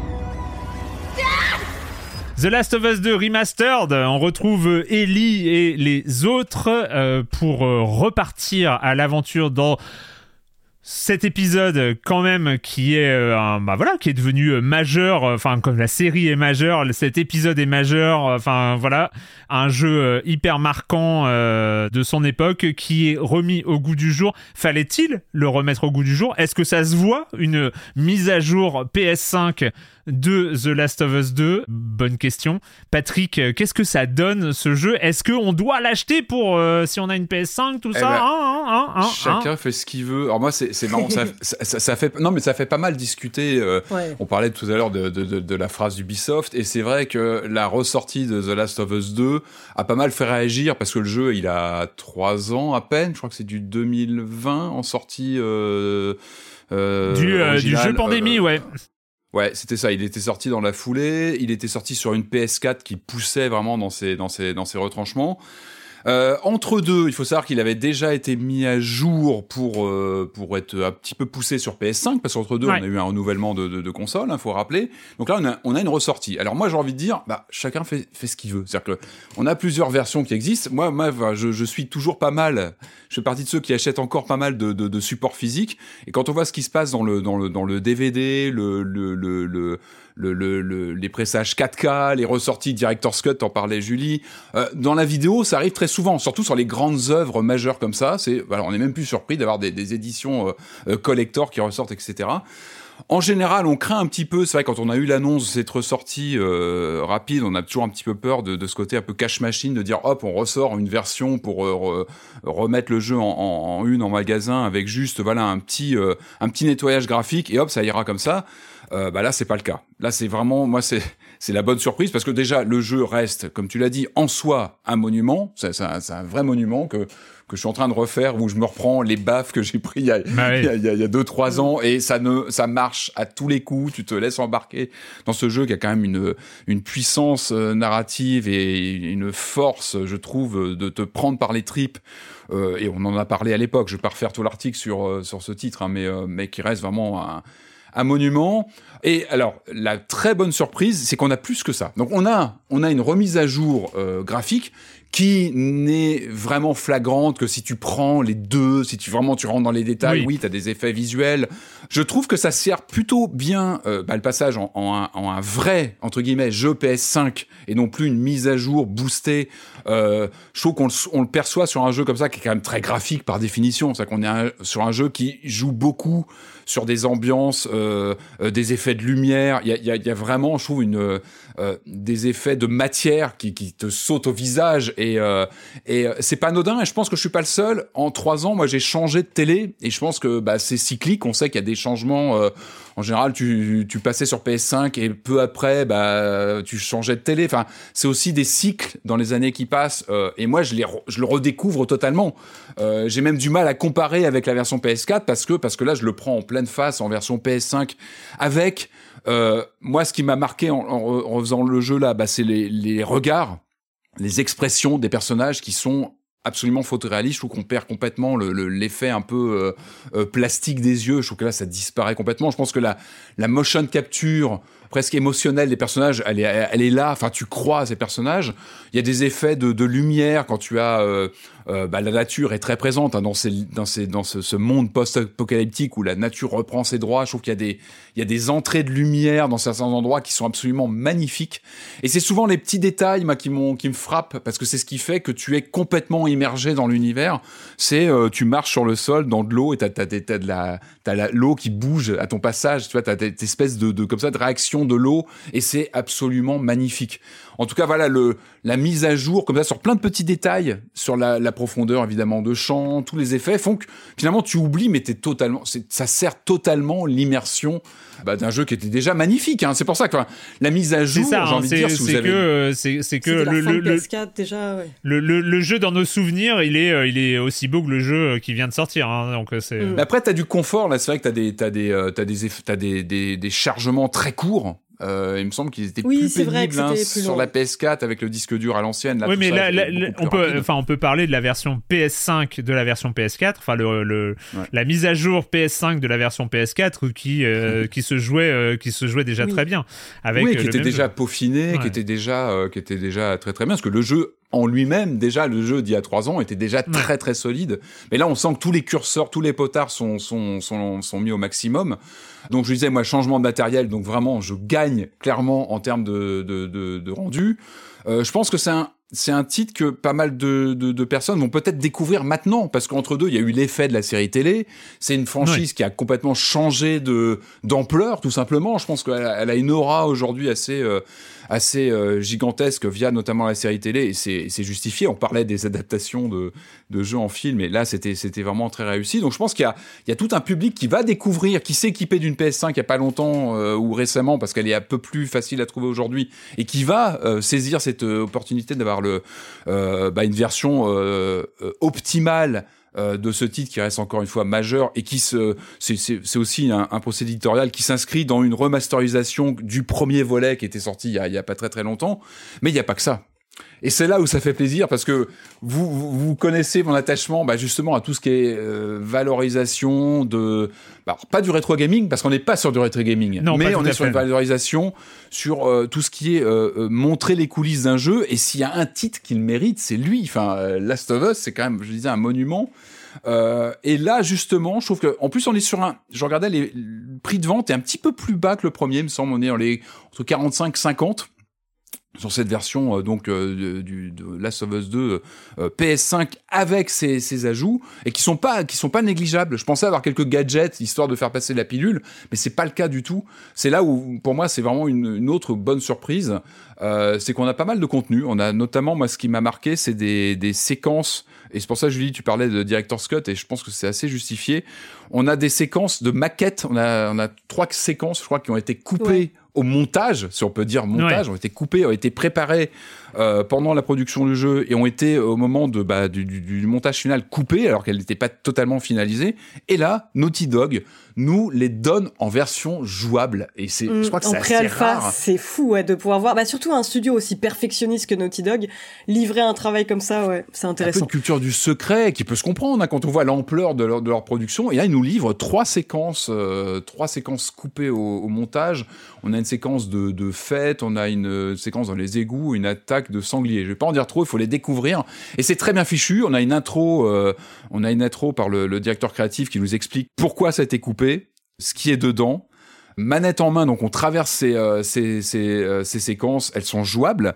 Et puis il y a du commentaire intégré dans des petites euh, cartouches comme ça qu'on va pouvoir euh, actionner avec euh, bah, les commentaires des créateurs créatrices qui nous expliquent euh, pourquoi il y avait cette séquence, ce qu'ils voulaient faire passer dedans, ce qui a pu perdurer ailleurs dans le jeu de ces séquences, pourquoi elles ont été coupées évidemment. Donc ça c'est un, un vrai régal d'avoir cette, cette, cette sorte de, de director's cut de, de scènes coupées rendues interactives. L'objet est fascinant d'avoir comme ça des portions de jeu euh, coupées qui sont plutôt présentables. hein. On n'est pas du tout sur du, du jeu Oui. en Euh, euh, ju- sans ju- texture. juste, reste- euh, je reviens, je sur le prix. Il est effectivement à, à 50 euros, Mm. sachant qu'il y a une, un upgrade possible. Bien sûr. Pour, Alors ça, euh, c'est a- de le pour, préciser. pour 10 Mm. euros, je crois, on peut, on, on peut upgrade sa, sa version. Alors très euh, franchement, classique. si, si t'as pas fait, alors où tu as le jeu d'origine sur PS4 et donc t'as l'upgrade à 10 euros et je disais donc il y a, je vais finir un peu les contenus, mais il y a ce, ce, côté director's cut des séquences qui est très intéressant.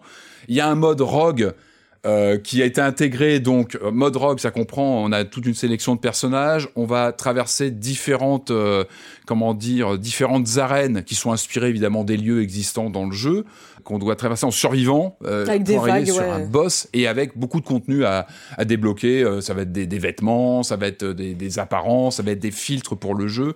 Pas mal de contenus comme ça qui vont se, Mm. se débloquer par l'expérience, par la performance dans, dans, dans le titre.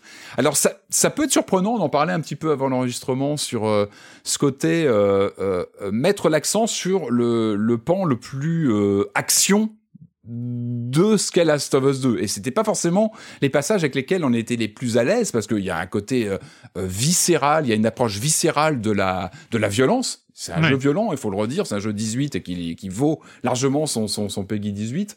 C'est un jeu qui est dur, qui a une ambiance très euh, euh, très. on parlait de tension dans le jeu tout à l'heure, mais là, c'est c'est c'est c'est c'est décuplé. C'est un jeu, c'est un jeu difficile. Et là, c'est vrai qu'il y a ce ce, cette focalisation sur l'action. Alors c'est étonnant, moi manette en main, je craignais un peu ça, ce côté euh, on ne met que euh, des arènes où on va on va on va on va aller éliminer des, des adversaires humains ou des ou des contaminés. Et au contraire, moi j'ai trouvé ça que c'était on a un parti pris totalement arcade.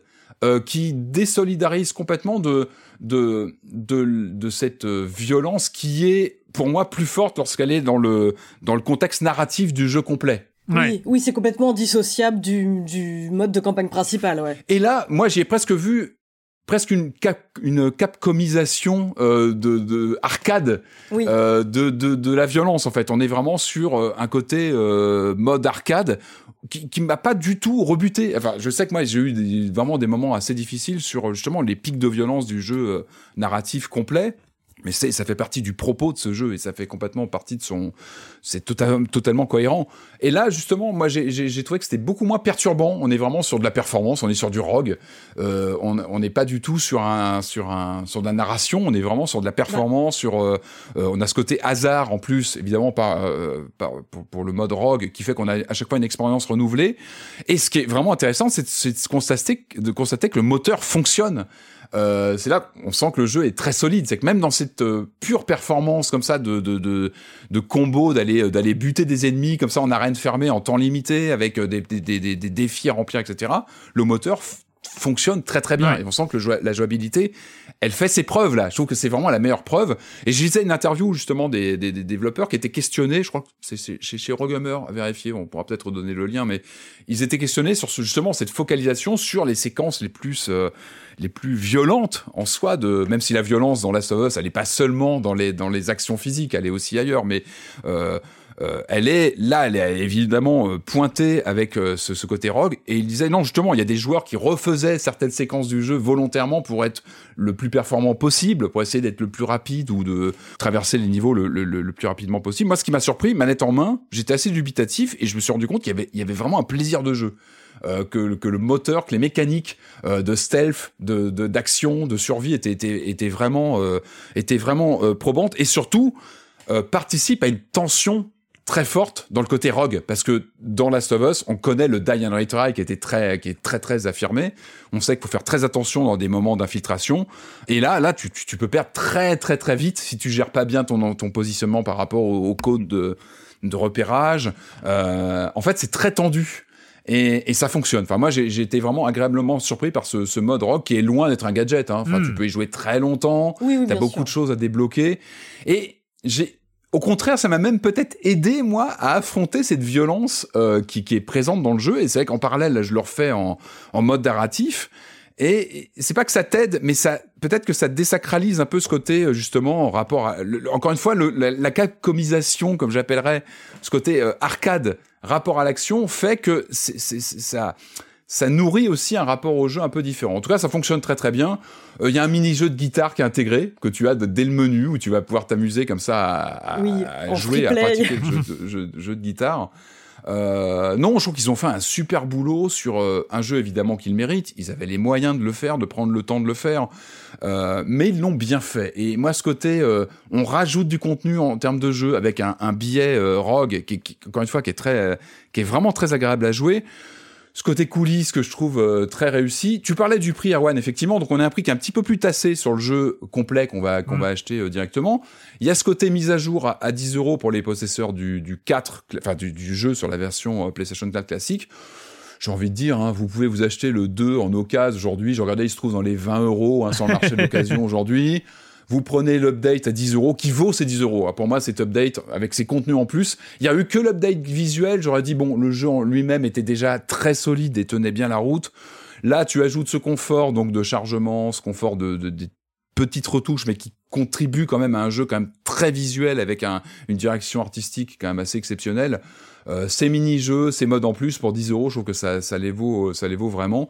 Et encore une fois, moi, ça me choque pas. Je sais que ça fait pas mal discuter. Ils vont très vite. Est-ce qu'il fallait pas prendre? Bah, enfin, regardez le secteur de la vidéo. T'as des ressorties de vidéos très régulières. Ça permet aussi de faire vivre les les, les jeux comme ça, les les les, bah, les grands films. Euh, ou là, les grands jeux. Je pense que celui-ci le mérite amplement. Et encore une fois, je pense qu'ils sont plutôt fair play sur justement la mise à jour. Qui, il y a des mises à jour payantes où il y a quasiment pas de travail. Hein. Enfin, y a- aujourd'hui, oui. quand on passe, il y, a- il y a tout un. Aujourd'hui, quand tu, tu prends tes jeux PS4 qui passent en PS5, tu as des mises à jour gratuites qui sont très fair play parce que tu as, vraiment des ajustements. Tu as des mises à jour payantes qui ne le valent pas. Là, c'est payant, mais il y a tellement de contenu et potentiellement d'heures de jeu ou de d'exploration comme ça de coulisses que, enfin, je pense que la question se pose même pas en fait.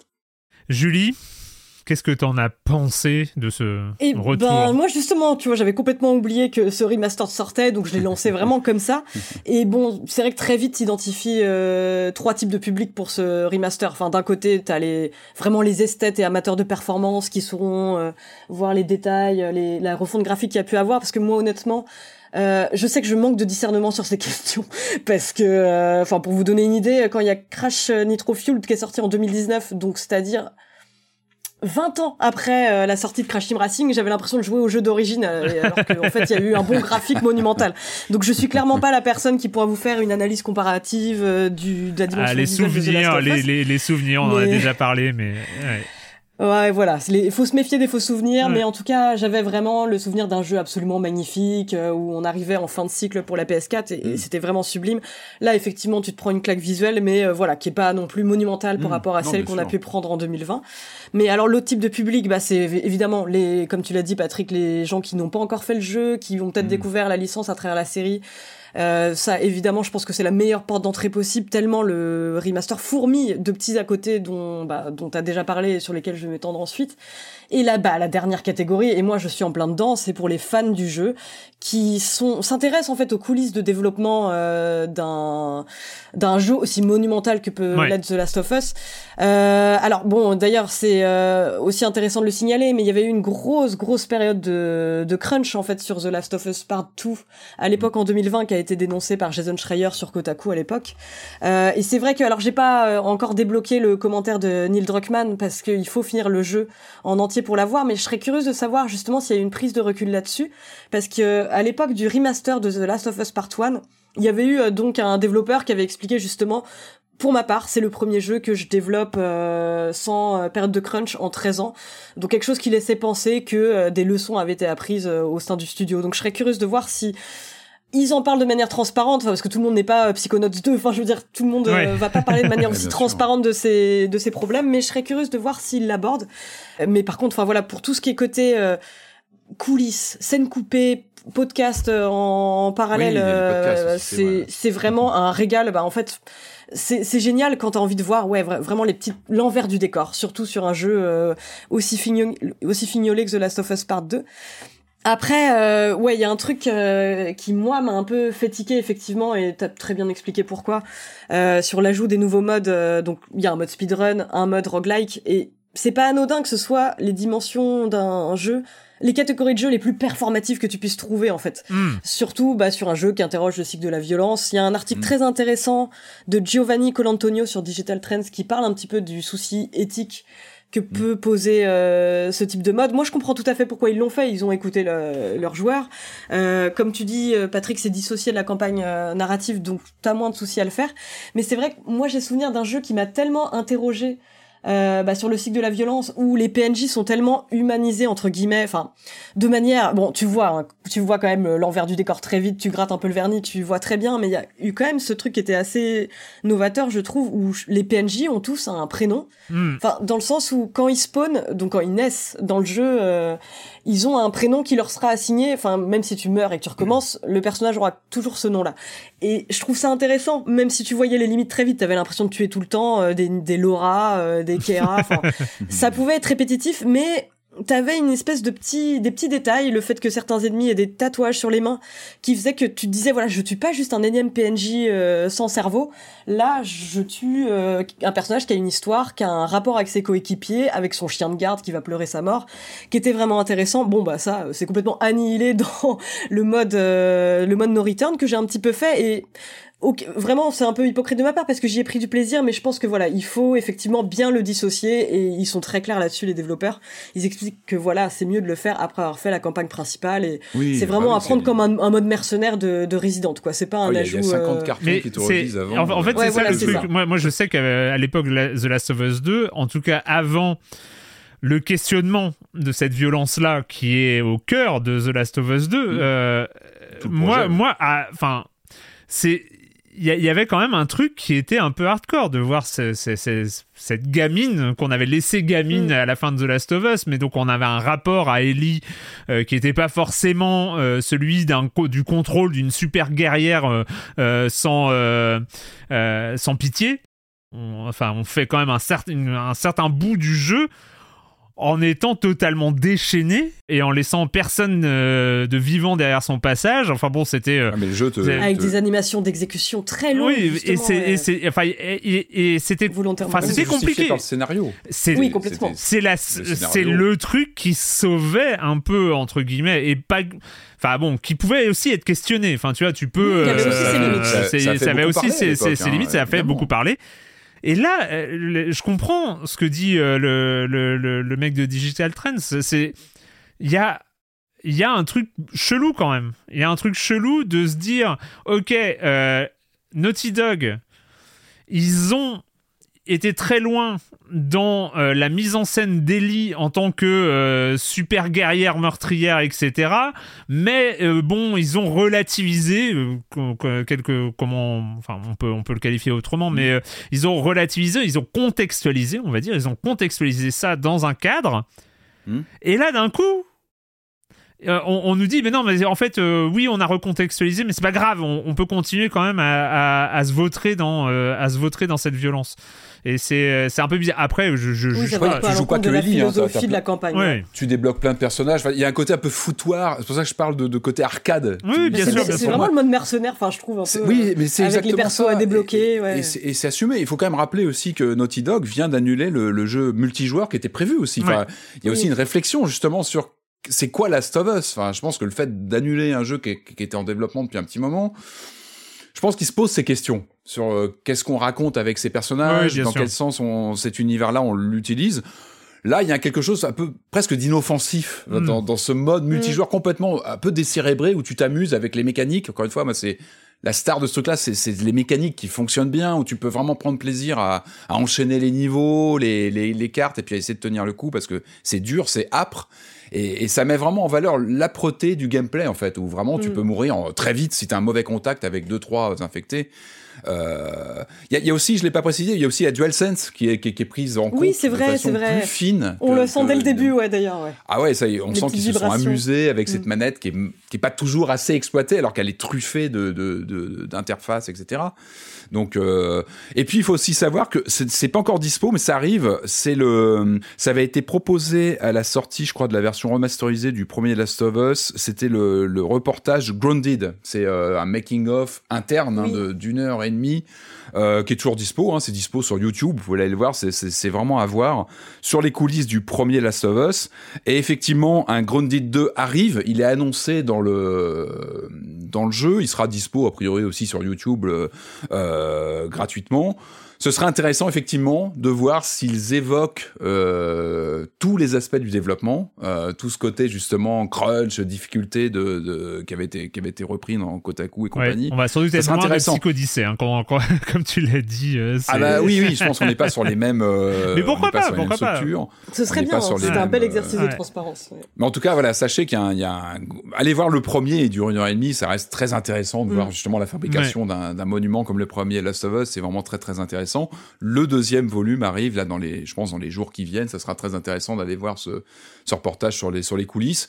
Mais encore une fois, là, le côté maquette, moi j'ai trouvé ça fascinant. Hein, les niveaux oui, en, bah développement. Bah, j'aimerais bien ouais, revenir sur les Lost Levels un peu parce que c'est vrai que euh, moi par exemple, je je sais pas si je vais vraiment me relancer le mode euh, no return ou euh, le speedrun, mm. mais mais en tout cas les Lost Levels, je me suis jeté dessus parce que bah déjà oui, c'est c'est fascinant de pouvoir voir des des niveaux en pré-alpha. Ouais, enfin c'est. Et tu te dis bon sang, puis... le travail qu'il y avait dessus déjà quoi. en fait, c'est ça que je trouve génial, c'est qu'il y a vraiment des commentaires de développe une développeuse qui va, par exemple, parler du fait que bah, quelque part enfin tu te rends compte à quel point ça doit être déchirant de travailler pendant ah. des plombes sur un niveau elle raconte à quel point elle a eu des difficultés sur le troisième niveau par exemple enfin pour trouver le juste équilibre et te dire que tout ça peut être abandonné à tout moment enfin c'est c'est intéressant parce que c'est rarement abordé en fait. Les, les tous ces moments qu'on voit pas toute la partie invisible de l'iceberg et là je trouve ça euh, intéressant de le faire et c'est bien que euh, il y ait une petite une introduction où ils expliquent un petit peu voilà pourquoi on a voulu implémenter ce niveau en premier lieu voilà pourquoi on l'a coupé avec une recontextualisation mais mais tu vois aussi bah plein d'idées géniales qui ont jamais pu aboutir et qui ont été remplacées par d'autres, mais il y en a une, je vais pas trop spoiler, mais sur euh, la scène où euh, la toute première où Ellie se rend à une fête à Jackson, il y a Mm. juste un, un, un tout petit moment euh, qui a été clairement remplacé par la séquence de De neige. de boules de neige, ouais, voilà. Ouais, ouais, Où, ouais. où c'est vraiment un, un exemple, mais vraiment de quotidien, un truc de vie quotidienne à, à Jackson, mais qui montre en fait à quel point euh, euh, l'univers euh, a été intégré par les personnages. Et c'est c'est vraiment vraiment très très bien. Enfin, je, mais voilà, je préfère être transparente là-dessus. C'est c'est pas des heures de gameplay en plus, c'est Non, vraiment quelques non, non, non, minutes. c'est très Oui. court. hein. mais quelques minutes qui donnent à voir vraiment des phases intéressantes du développement d'un d'un triple A, quoi. Mais même ne serait-ce que, moi, je trouve que pour les développeurs ou développeuses qui ont bossé euh, sur ces passages-là, le fait qu'il y ait l'espoir qu'ils puissent être réinjectés comme ça dans des versions Director's Cut ou des Oui. versions augmentées, c'est un espoir aussi. Tu disais, c'est du travail qui est passé à la corbeille. Bah là, il revit un petit peu. Et, et, et tu vois, moi, en tant que joueur, j'intègre même euh, inconsciemment ces passages-là. Je les ai réintégrés à ma narration du jeu et à Mm. mes souvenirs. Euh, je trouve que ça leur redonne, ça leur donne une vie en fait à ces, à ces passages qui étaient passés à la corbeille. Et sous, je pense qu'ils ont pas tout remis. Là, c'était vraiment les, les, les, les passages les plus présentables, présentables, et ceux ouais. qu'ils ont bien voulu nous montrer aussi. Ouais. évidemment, il y a Évidemment. un choix. Mais je trouve qu'il y, y a une note d'espoir sur ces trois passages qui sont, comme tu dis, chargés. euh, ouais, les enfants dans la neige. Enfin, c'est super euh, poignant. Il y a quelque chose, tu sens, d'une envie de, de, de creuser cet univers et ça perdure, ça survit via ce, ce, ce type de de, de, de, de réorchestration comme ça en version director's cut. C'est pas une version à 150 euros que tu vas acheter qu'une statuette. Non, c'est la version aujourd'hui de base de Last of Us 2. C'est ce qui remplace entre guillemets l'ancienne version et c'est très bien. Elle est Ouais. enrichie, elle est augmentée. Et si ça peut permettre de, de faire perdurer comme ça des tronçons de jeux disparus, je trouve ça. euh, c'est ce qu'on a dans le DVD depuis 25 ans et c'est très bien. Bah, voilà, exactement, c'est ça. C'est non, puis je me souviens, tu vois, dans Essays on Empathie, on s'était presque autant Oui. épanché sur Oui, euh, les jeux sûr. en eux-mêmes que sur bah, toutes les tous les à côté. Et c'est vrai que moi, c'est une pratique que j'adorerais euh, voir se poursuivre dans l'industrie du jeu vidéo, que ce soit sur des AAA ou des petits jeux indépendants. Mais c'est tellement fascinant de savoir ce qui se passe dans l'imaginaire des développeurs, enfin les tout ce qui traverse. Enfin, je pense que c'est assez essentiel même pour nous en tant que critiques. Mais bien bah, de, de, de, de savoir un petit peu ouais, ce qui s'est passé dans la tête des humains qui façonnent les jeux. C'est c'est Bah, surtout sur un quoi. jeu comme ça qui est tellement immense et qui est tellement intimidant mais en le reprenant en main. Moi, Mm. il m'intimide ce jeu. Il est noir, il est sombre, il est dur. Euh, j'ai retraversé des, j'ai retraversé des scènes euh, que je me, je me disais bon, c'est bon, je les connais et tu les retraverses à la main moite. T'es pas Ouais. bien devant ta, tu, tu tiens ta manette, euh, c'est même plus le dual, dual sense, c'est que t'es moite en fait, t'es pas bien devant ce qui se passe à l'écran. Euh, Il y, a, il y a une puissance et, et, et, je trouve que c'est d'autant plus fascinant et, et presque apaisant de rentrer dans les coulisses, d'essayer de comprendre, de l'analyser. C'est un jeu qui peut pas te laisser de marbre. Il est Mm. tellement puissant narrativement, il te, il te parle de la violence, il te parle de, euh, de, de, de justement de, de comment des gens sont transformés par les événements et c'est c'est très puissant et, et je pense que c'est un jeu que tu as du mal à, à reposer la manette et de passer à autre chose. C'est un jeu qui te laisse une trace durable. C'est une- moi c'est un jeu que j'ai que tu as envie de creuser, tu as envie de comprendre, tu as envie d'en savoir plus. Euh, et, et c'est pour ça que ce côté récréation moi, du, du rogue, presque, Oui, je je trouve que c'est presque.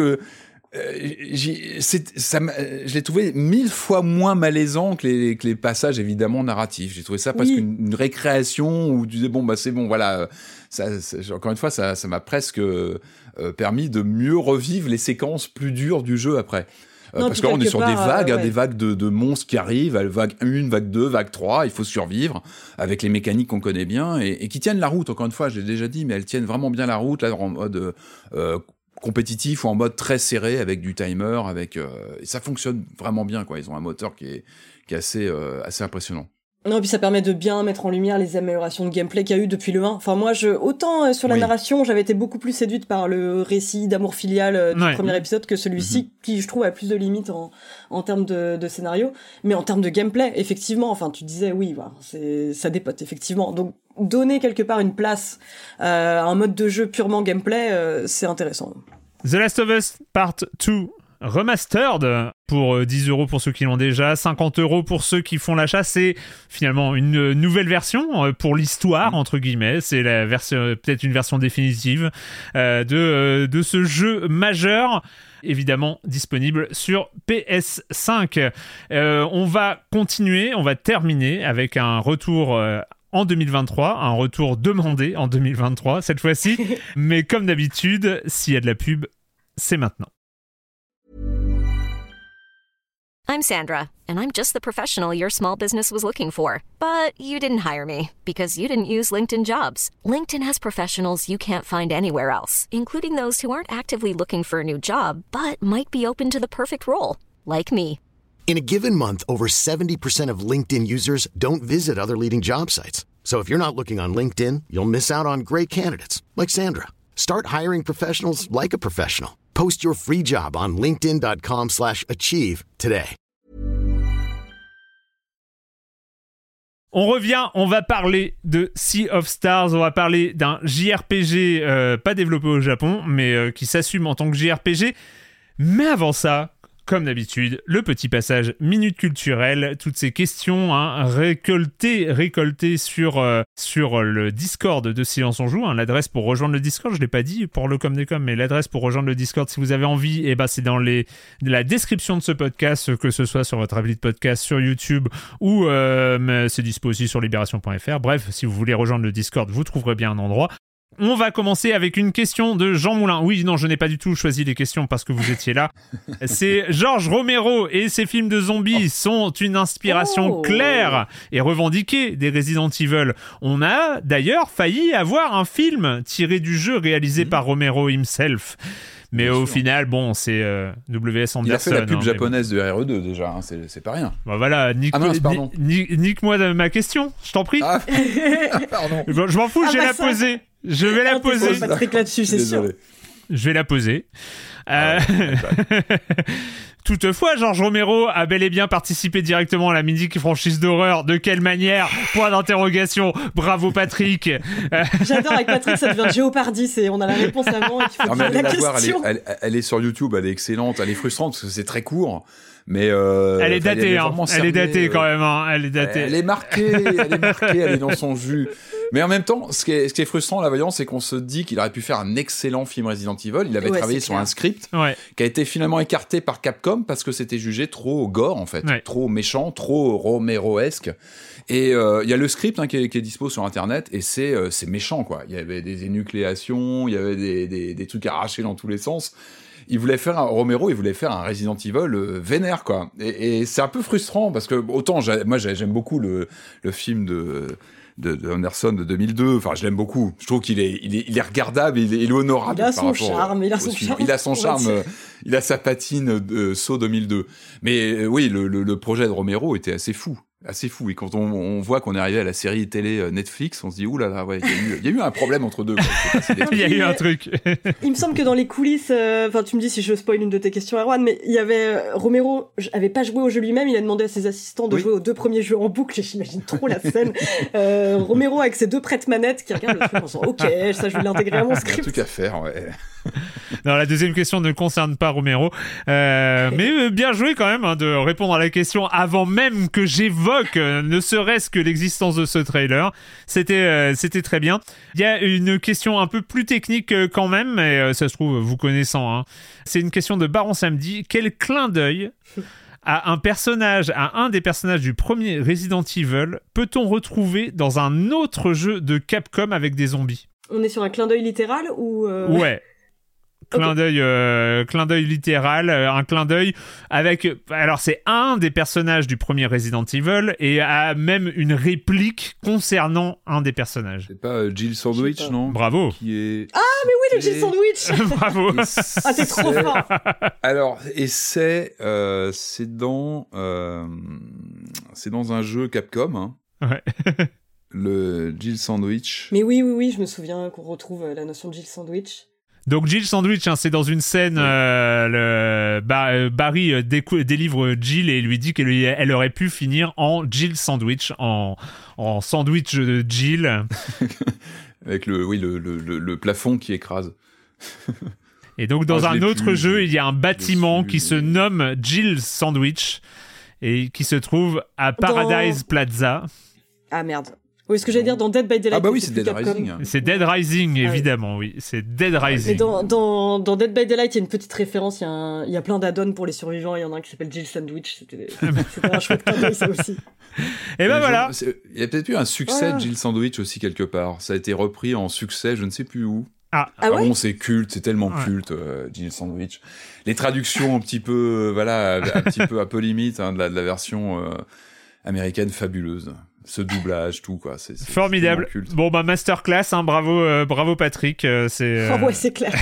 Non, mais j'ai pas trouvé le jeu. Hein. c'est- Dead Rising, ouais, c'est dans, dans le premier du coup, le Jill Sandwich. Voilà, c'est dans le tout premier. On va donc euh, terminer, on va terminer cette, euh, cette émission, cet épisode 24 de la saison 17 de Silence on joue, en revenant, en revenant sur un jeu sorti à l'été 2023 qui s'appelle Sea of Stars.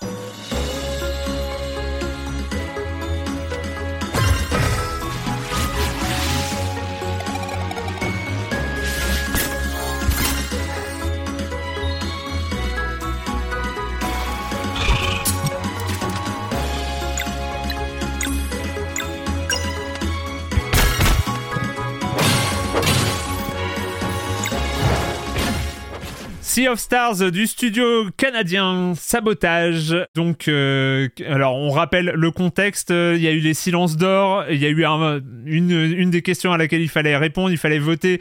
C'est quel jeu non chroniqué euh, dans Silence on joue sorti en 2023 euh, Est-ce que vous aimeriez voir chroniquer Et Sea of Stars a gagné loin devant, loin devant les autres.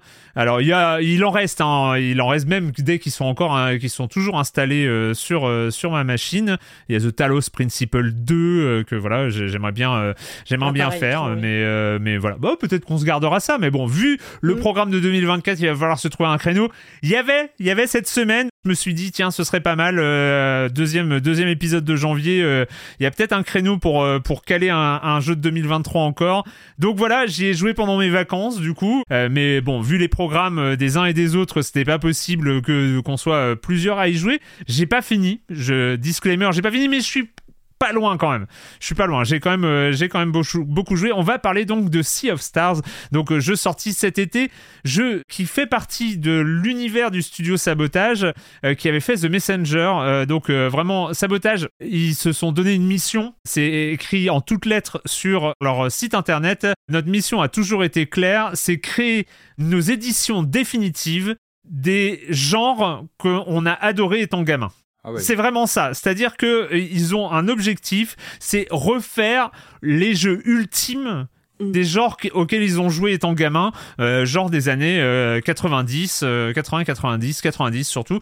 Et donc euh, voilà, Mess- The Messenger, c'était vraiment euh, le euh, Ninja Gaiden, le platformer hyper exigeant 2D avec un ninja euh, bien velu. The Messenger qui avait été, euh, enfin qui avait été multi récompensé à l'époque, enfin voilà, qui avait été vraiment très très reconnu euh, dans son genre hommage. et donc arrive Sea of Stars, jeu totalement différent, mais qui se déroule dans le même univers que The Messenger.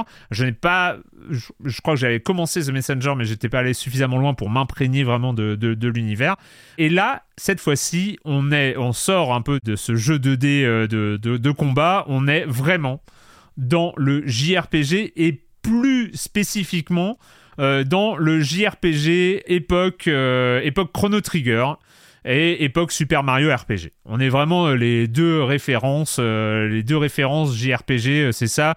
Et donc là-dessus, bah, si euh, on a la- le cahier des charges hein, de refaire un JRPG façon Chrono Trigger, c'est une tuerie. Euh, pour le coup, le travail de sabotage est absolument exceptionnel en termes de décor, en termes de design, en termes de pixel art, en termes de, de, tout, euh, de tout le- l'épopée proposée euh, dans, dans Sea of Stars. Waouh, euh, c'est quand même très impressionnant. Alors, évidemment, nous sommes dans un JRPG, il faut parler du contexte narratif. C'est une épopée normale. On incarne Zeil et Valère, euh, et Valère qui sont deux enfants.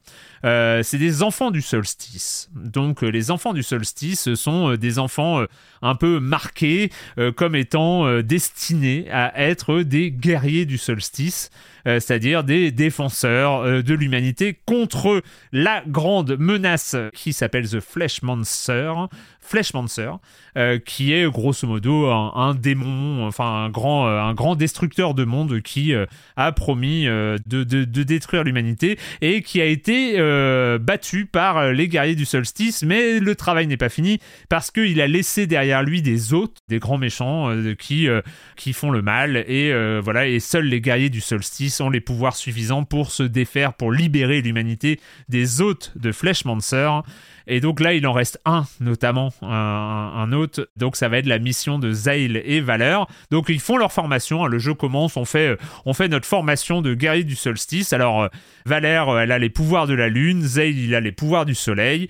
Vous comprenez bien qu'on est quand même bien sur les tropes du JRPG Ah de oui, l'époque. hein. on est... euh, enfin les élus du on coup. va sauver on- on- les élus, on va sauver le monde. euh, normal quoi. on est dans nos chaussons. Hein, C'est un c'est peu la euh, routine quoi. C'est un peu la routine quoi. on est dans la routine et en même temps c'est bien fait dès le début on voit le taf sur les notamment les décors parce que on, re- enfin, on passe par des, des dizaines et des dizaines de décors, c'est hyper varié, c'est hyper travaillé. Système de combat tour à tour avec un système à la, donc à la Super Mario RPG dont euh, Corentin nous avait parlé à l'occasion du remake.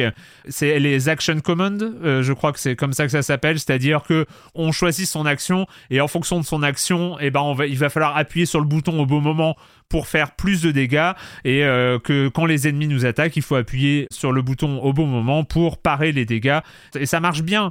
Euh, une sorte d'implication au-delà de choisir attaque normale, compétences magiques, euh, etc., qui sont classiques dans les dans les jeux du genre. Donc voilà, Za- Zail et Valère, donc euh, on peut alors on peut choisir au début du jeu d'avoir un main, donc soit le garçon Zail, soit Valère, donc la, la- la fille. On peut changer en cours de jeu, hein, c'est pas c'est pas grave. Mais donc voilà, on va découvrir euh, on va découvrir un peu leur destin. Euh, C'est un jeu. euh, comment dire C'est un jeu, une histoire de malédiction, de prophétie, de destin, de grande destinée, de sauvetage de monde.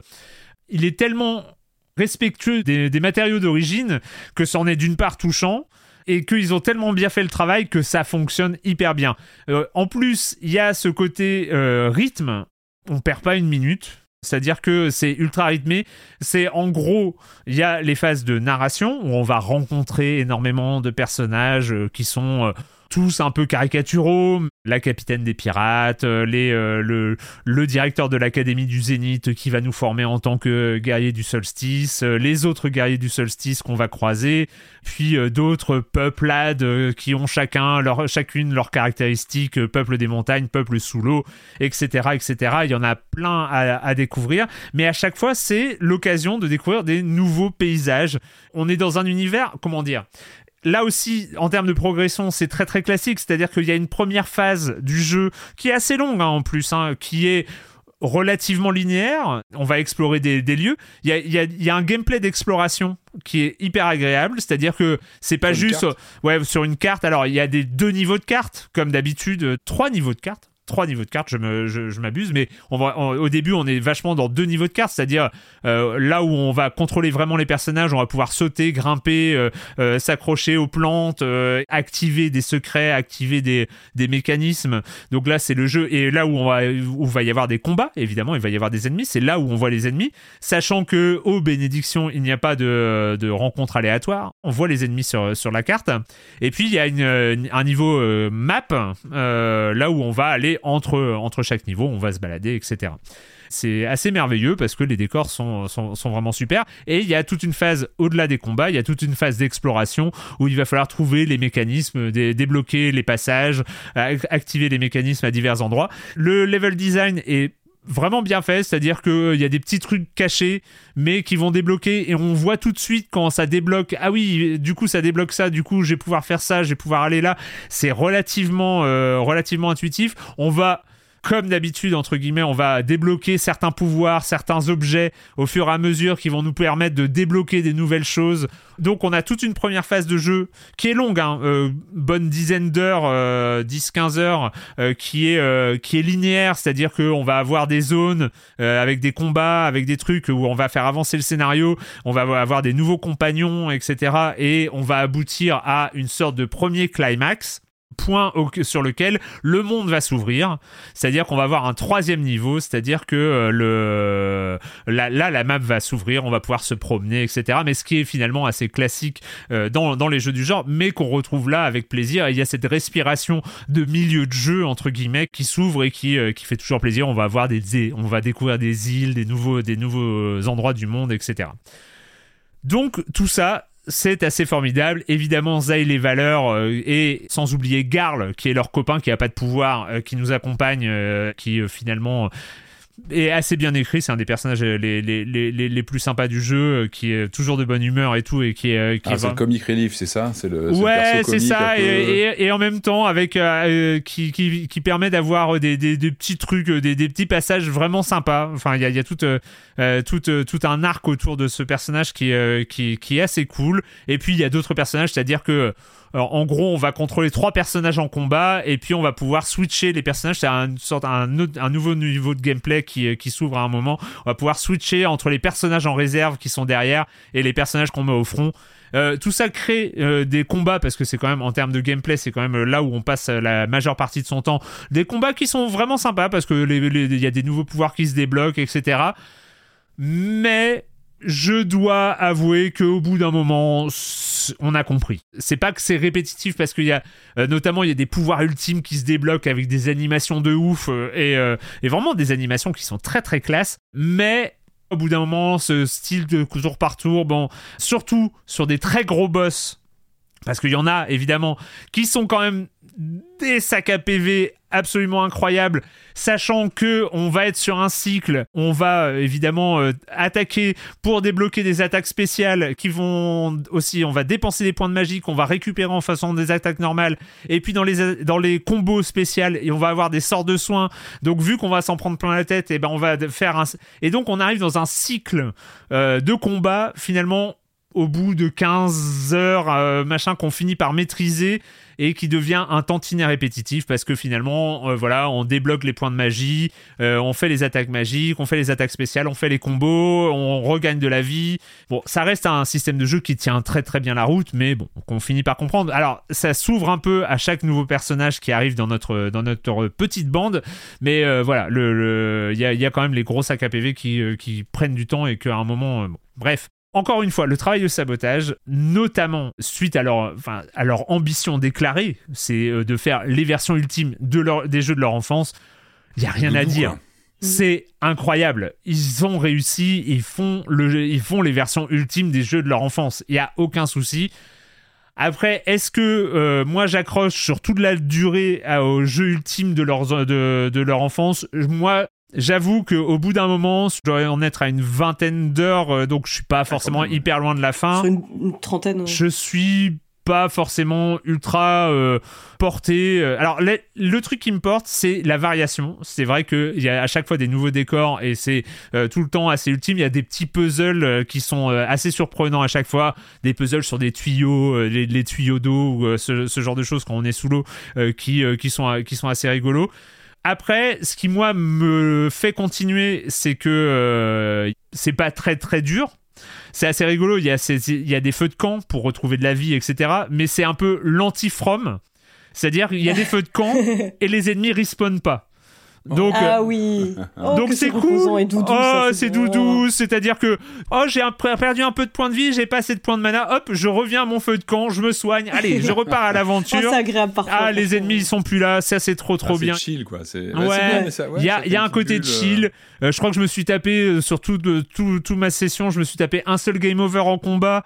Donc voilà, c'est pas. euh, Ouais, c'est un parti pris de d'avoir quelque chose de soft et de- d'accueillant quoi plutôt C'est- enfin c'est cosy comme jeu d'après C'est ce que tu plutôt voilà, c'est c'est c'est cosy, c'est très agréable avec ce avec cet univers 16 très 16 bits. euh, Donc euh, Ah, c'est bon. je signale quand même que comme c'est pas du tout une originalité, mais il y a un petit jeu, un petit jeu dans les tavernes, un jeu dans le jeu un jeu dans le jeu, un petit un mini jeu de pas de stratégie, mais enfin bon, euh, de un contre un, euh, qui est assez cool. Euh, bon, euh, finalement, on finit par trouver un peu des euh, des, manières de, de, le casser. C'est pas très très dur, mais voilà, c'est une sorte de, de jeu de hasard, roulette, stratégie euh, qui qui s'appelle la roulette d'ailleurs, qui qui fonctionne pas mal. Bref, il y a vraiment plein de choses. Moi, j'ai pas non plus. Alors, je vous ai dit, je vous ai dit au bout d'un moment quand j'ai quand j'ai évoqué l'univers, on est dans les clichés du genre. On est beaucoup dans les clichés du genre. Il y a quelques thèmes abordés qui sont originaux.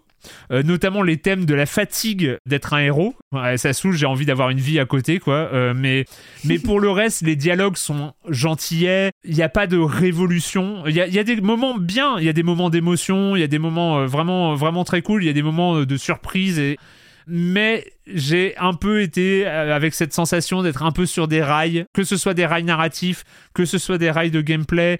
Je j'ai pas été transporté, peut-être parce que je faisais euh, Prince of Persia The Lost Crown en même temps et, euh, et c'est pas la même ambiance et que j'étais plus comme un fou devant, devant ce, que, ce que proposait un, jeu comme Prince of Persia qui était plus un jeu d'action. Peut-être qu'il aurait fallu que je fasse The Messenger en même temps que Prince of Persia plutôt que, Sea of Stars. Je vais le finir évidemment parce que je suis vraiment pas loin de fin donc euh, et j'ai envie de parce qu'il y a un voilà dans ces épopées là il y a, il y a toujours euh, tu sens un peu euh, la, la tragédie, euh, le, le, le côté euh, euh, malédiction, prophétie qui arrive. Les prophéties, elles sont pas cool quand même, donc euh, j'ai envie de voir jusqu'au ça va. C'est courageux de leur part quand même de, de Ah, s'inscrire dans un genre qui est quand même très balisé avec Ouais. des monuments de jeux. Tu parlais de Chrono Trigger et d'autres. Hein. Ouais. C'est, il faut avoir du courage pour dire on va aller se positionner là-dessus. Alors oui, on, on fait appel aux référents, on fait des clins d'œil, mais avoir un jeu qui, qui, qui Ouais. vient gratouiller un peu ces, ces, ces légendes, c'est euh, et que ça reste euh, et que ça reste agréable à traverser, que ça que ça crée quand même une un truc personnel quoi. Il y a, il y a quelque chose quand même qui arrive à imprimer en termes de personnalité. Mais carrément, carrément. Et puis, euh, bah, à, à- à noter quand même euh, qu'ils ont, ils ont quand même rapatrié euh, Yasunori Mitsuda à la composition des musiques, qui a travaillé sur Secret of Mana, Xenogears, Chrono Trigger, Final Fantasy V, Inazuma Ah. Eleven, Xenoblade Chronicles et tant d'autres. Donc voilà, ils ont, Ouais, ça va.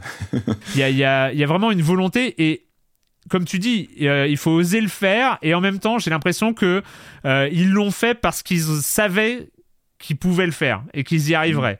Je pense qu'ils avaient une motivation euh, folle. Bah, c'est un, truc de cœur. Enfin, Ouais. j'imagine, vu ce que t'en dis, tu sens que c'est vraiment des Mais passionnés. vraiment, de ce- En plus, du côté 16 bits, de, de, de tous les tropes de narration de cette Ouais. époque-là, de tous les, les... Ouais, j'imagine qu'il faut être vraiment passionné par ça. Et du, du coup, c'est vrai que la passion peut être communicative aussi, même si c'est pas ton genre de prédilection. Ah parce non, que tu mais- dis, t'as et quand même en bien plus, mordu moi je et- dis, euh, je commence à, à me sentir sur des rails et en plus, je dis ça comme si c'était un défaut, mais je, je pense que c'est Ah, elles sont une des- confortables, les rails, des. Voilà, c'est une caractéristique. Non, mais c'est aussi, il faut pas oublier que c'est aussi une des caractéristiques de ces JRPG un peu longs. Bien sûr. C'est-à-dire que tu es sur Ouais. des rails d'une épopée folle, de Ouais. sauvetage de l'humanité, euh, de combattre une malédiction, d'aller à l'encontre d'une prophétie. Tu es sur ces rails-là que euh, quand tu es joueur de ce genre-là, t'aimes bien être sur ces rails-là. hein, ce sont les codes du genre. c'est des hein, codes euh, et tout ça, et c'est hyper respecté. Et encore une fois, je me, on s'ennuie pas, c'est-à-dire qu'il n'y a pas de temps mort. euh, les il y a des phases d'exploration qui sont euh, avec des virgules de phases de combat, etc. Il y a plein de nouveaux ennemis à chaque fois. Pendant- jusque très loin dans le jeu, tu as des nouveaux ennemis, des nouveaux, des nouveaux mobs, des nouveaux ennemis spéciaux. Tu as juste, enfin, des nouveaux compagnons qui arrivent, etc. Donc il- le, le- le boulot est absolument fou. C'est juste que euh, moi, au bout d'un moment, euh, je me dis vivement que j'arrive à la fin quand même. Et euh, j'ai envie d'y arriver, mais on sent qu'il y a, y a un truc qui, qui est en boucle un petit peu, mais ça fait aussi partie de, du cahier des charges. C'est même pas un reproche de ma part. Sea of Stars, bah, je comprends aussi. Dernier point, je comprends pourquoi. Euh, les gens ont regretté qu'on n'en ait pas parlé euh, à la rentrée parce que c'est je comprends pourquoi c'est un jeu majeur de l'été euh, vu le scope euh, quand même et vu la qualité de production de- du studio sabotage c'est vraiment je comprends que ce soit une nouvelle référence voilà c'est une, une nouvelle référence pour Ça fait envie, en tout cas. C'est vrai, ce que tu nous en dis, là, j'avoue que... Ouais, ça fait envie. Donc euh, Sea of Stars euh, qui est disponible un peu partout, hein, PC, Switch, euh, console, il est disponible pour une quarantaine d'euros. Ça c'est fait comme un. Mais j'ai continué, j'ai- quand même finir les quelques heures qui me restent pour arriver au bout. C'est fini avec le jeu vidéo pour cette semaine. Et avant de se quitter, comme d'habitude, c'est la question rituelle à laquelle vous n'allez pas échapper. Et quand vous ne jouez pas, vous faites quoi, Julie. Bon bah moi j'étais en vacances donc du coup j'ai fait mon stock de recommandations que je vais égrener au fil des mois mais euh, j'ai pas mal bouquiné et j'ai lu euh, auprès de moi toujours de Kazuo Ishiguro euh, bon prix Nobel de littérature 2017 tout ça tout ça mais dont je connaissais très mal le travail. J'avais juste lu les vestiges du jour de lui que j'avais beaucoup apprécié mais là c'est vraiment, en tout cas pour, pour le moment, mon roman préféré de lui, c'est c'est un roman de de science-fiction, enfin c'est présenté comme un roman de science-fiction, mais qui a pas du tout l'air d'être un roman de science-fiction, dans le sens où on y suit euh, euh, un personnage principal qui, euh, qui est une jeune femme qui parle de ses souvenirs d'enfance dans un pensionnat dans l'Angleterre des années 90. Mhm. Et alors c'est euh, vraiment ça, le côté SF s'immisce, mais vraiment par toute petite touche, c'est qu'on a l'impression d'être dans un truc presque à la Dickens au début où on comprend qu'il y a quelque chose d'un peu étrange. Enfin c'est euh, c'est un pensionnat où en fait le bien-être euh, personnel des, des, des, des jeunes est vachement mis en avant, leur, euh, leur créativité aussi est vivement encouragée, mais on capte que voilà, ils ont pas trop de contact avec l'extérieur, ils sont vraiment dans un espace complètement hors du temps, et c'est seulement petit à petit que euh, on comprend pourquoi c'est un roman de SF, et alors moi j'ai trouvé ça vraiment passionnant, enfin c'est ultra bien raconté, il y a des moments où il se passe absolument rien, mais pendant des pages et des pages, et t'es quand même pris à fond dans l'histoire de, de cette femme, et alors je peux pas en dévoiler trop, mais euh, j'ai lu une critique littéraire que je trouvais vraiment intéressante où, où la personne disait en gros que c'était presque un récit horrifique parce que euh, le personnage lui-même n'a pas conscience d'être dans un récit horrifique. Et euh, Ah c'est ouais. le meilleur résumé sans spoiler que je puisse en faire, mais vraiment je vous je vous le conseille. Euh, Il y a une adaptation au cinéma euh, que j'ignore si elle a été heureuse ou pas parce que je voulais vraiment attendre de finir le bouquin pour euh, avec Andrew Garfield et Karen Knightley. Je voulais attendre de voir, euh, mais le bouquin en tout cas est génial. Enfin moi j'ai j'ai vraiment beaucoup aimé. C'est une histoire d'amour, une histoire d'amitié, mais aussi un récit horrifique et de SF et c'est euh, pour moi un vrai tour de force quoi. Je, je conseille. Cool. Patrick, Alors moi, je rangeais mes livres que je, je, je range un peu mieux parce que j'ai un petit ça peu commence de à place, être aménagé, hein. Bon, Ah, on, c'est on- bon, on- au début encore. de te dire, mais non, non, c'est mais je suis encore en déballage de livres. Alors donc j'ai des, des décennies de livres que j'ai empilés, que je redécouvre parfois. Et j'ai réalisé que j'avais beaucoup de livres sur l'univers Star Wars en général. Enfin, je suis assez fasciné par Star Wars pour euh, les films, mais aussi tout le, le, le côté pop culture. Enfin, c'est un truc qui me fascine. L'évolution même de cette euh, de cet univers me, me, me fascine. J'ai pas mal de trucs sur bah, sur Lucasfilm en général. J'ai retrouvé des des, des scénarios de Temple of Doom. Euh, un bouquin que j'aime bien, c'est La Guerre des Étoiles, la saga Vue de France, par exemple, qui est vraiment un bouquin sur la réception et les produits dérivés en France. Non, là, je vais vous parler cette semaine d'un bouquin que j'ai trouvé il y a quelques semaines euh, dans un, comment dire, un magasin de livres d'occasion. Je vais pas donner de nom, mais bon, voilà, à Paris. J'adore moi aller chez les bouquinistes, aller dans les dans les dans les voilà chez les spécialistes du bouquin d'occasion, parce que tu peux trouver des, des, des trucs que tu vois pas venir, qui sont pas qui, voilà qui viennent pas de sortir, donc qui sont là depuis 15 ou 20 ans. Et là j'ai trouvé une pépite. Je sais pas si vous voyez la, la séquence avec Harrison Ford quand il attrape la, la, la- comment dire, la figurine au début de l'arche. euh, L'Arche perdue, euh, j'ai j'ai trouvé un bouquin qui est absolument magnifique. Ça s'appelle From Star Wars to Indiana Jones, The Best of the Lucasfilm Archive, Archives. Alors c'est signé Marc Kotavas et Shinji Hata. Et c'est fabuleux. C'est un bouquin illustré et que je feuillette très très régulièrement. Il est Ah, pas il loin a mon bien bureau, fourni, toujours. ouais. Il est incroyable, en fait, ce bouquin euh, que je ne connaissais pas du tout, qui était là dans un bac d'occasion, que je me suis empressé évidemment d'acheter. C'est une visite, en fait, euh, complètement cataloguée euh, de, de- du Vault Lucasfilm dans, en, en 94. hein. Le bouquin de 94, il est pas tout jeune. Donc, euh, l'époque euh, pré-Disney, donc c'est vraiment une visite du Skywalker Ranch et compagnie. Donc, et en fait, ce sont des photos d'archives, des objets euh, qui sont qui étaient stockés, qui le sont peut-être toujours. hein. Je crois que Disney a dû conserver d'ailleurs le euh, tout ce qui était euh, archivage de, de, de l'empire Lucas. Et ce sont les objets de tournage. Donc il y a aussi bien euh, des, des, des, des scripts que des artworks, que des objets de, qui ont été utilisés de, pendant, pendant les films. Donc ça va être des, des, des mannequins, des poupées, un Yoda euh, d'époque euh, du, du tournage, des, beaucoup d'artwork, mais surtout des objets voilà, de, de tournage qui sont pris en photo, évidemment, avec des belles photos. euh, voilà, de, vous pouvez à peine peut-être un peu les apercevoir, mais c'est c'est magnifique. Euh, J'aime bien le mix euh, Star Wars et Indiana Jones. Pour moi, c'est ça Lucasfilm euh, du, des années euh, 80, 90. C'est le, le mix des deux. En fait, c'était vraiment il y avait quelque chose qui, qui faisait vraiment rêver. Euh, J'ai cette fabrique à, à rêve en fait. Lucasfilm, c'était ça. C'était les, les, les créateurs de ces deux mondes-là. Et là, là, vraiment, on a. Un... Alors tout est commenté évidemment sur ces objets de tournage. Et c'est il y a, y assez peu de texte en fait. C'est vraiment de l'image. Ce sont des objets légendés avec euh, quand ça a été utilisé, euh, comment ça a été créé, des masques, évidemment, de Star Wars. Donc voilà. Euh, je crois qu'il est assez rare ce bouquin, j'ai eu la chance de tomber dessus et euh, bah, c'est fabuleux parce que ce sont des objets de mythe quoi. Star Ouais. Wars, Indiana Jones, pour moi, ce sont des choses qui, qui sont euh, qui sont tellement emblématiques. C'est mon enfance, mon adolescence. Et euh, il y, a, il y a- y a vraiment chez euh, cette boîte-là, Lucasfilm, de cette époque-là, donc je dirais avant, avant le- la surexploitation euh, par Disney, il y a quelque chose de magique. Euh, Mm. bah, il y avait le jeu vidéo, évidemment, tout ça était connecté à l'époque. Hein, nous, ça nous a évidemment rêvé. Mais euh, voilà, les, les- les objets de mythe comme ça du tournage, je trouve ça absolument fascinant. Donc un très beau livre hein, qui, est, qui est pas facile à trouver visiblement. Euh, et encore une fois, allez chez les bouquinistes, allez dans les boutiques d'occasion. On trouve des pépites comme ça qu'on voit pas venir. Il y en a pas 15 exemplaires parce qu'ils viennent d'arriver. Non, il y a, y a- y a vraiment aussi euh, euh, la rareté de l'objet euh, bouquin qu'on peut trouver bah, chez les bouquinistes, notamment à Paris. Euh, on pense à eux, hein, parce qu'aujourd'hui c'est pas facile. On sait qu'il y a des épreuves pour eux qui arrivent. Donc, euh, donc voilà. Donc euh, c'est très bien d'aller fouiller dans les dans les dans les bacs de, de, de- de bouquins d'occasion. Et euh, voilà, donc une pépite. Mais j'ai plein plein plein de bouquins sur euh, bah, sur Star Wars. Eh ben voilà, Encore une t'as- fois, t'as des choses à raconter pour les Ah, mais il a l'air trop bien celui-là. sur, sur, sur le côté euh, pop culture, moi que j'adore, peut-être même plus que les films. Enfin, les, les trois films originaux évidemment sont intouchables, hein, mais moi c'est plus le, le côté le phénomène de Mm. pop culture qui m'intéresse et l'écho que ça, que ça peut avoir. Quoi. D'ailleurs, j'ai vu un, un, un reportage, je crois que c'était sur Netflix, sur les, les conventions, enfin les spécialistes, les, asso- les associations qui, qui créent du coup des, des, des, des- comment dire, des, des, des clubs comme ça de, de, de, de, de- de cosplay en fait, qui, qui représentent, qui vont voir Ah les, oui. les enfants en hôpitaux, etc.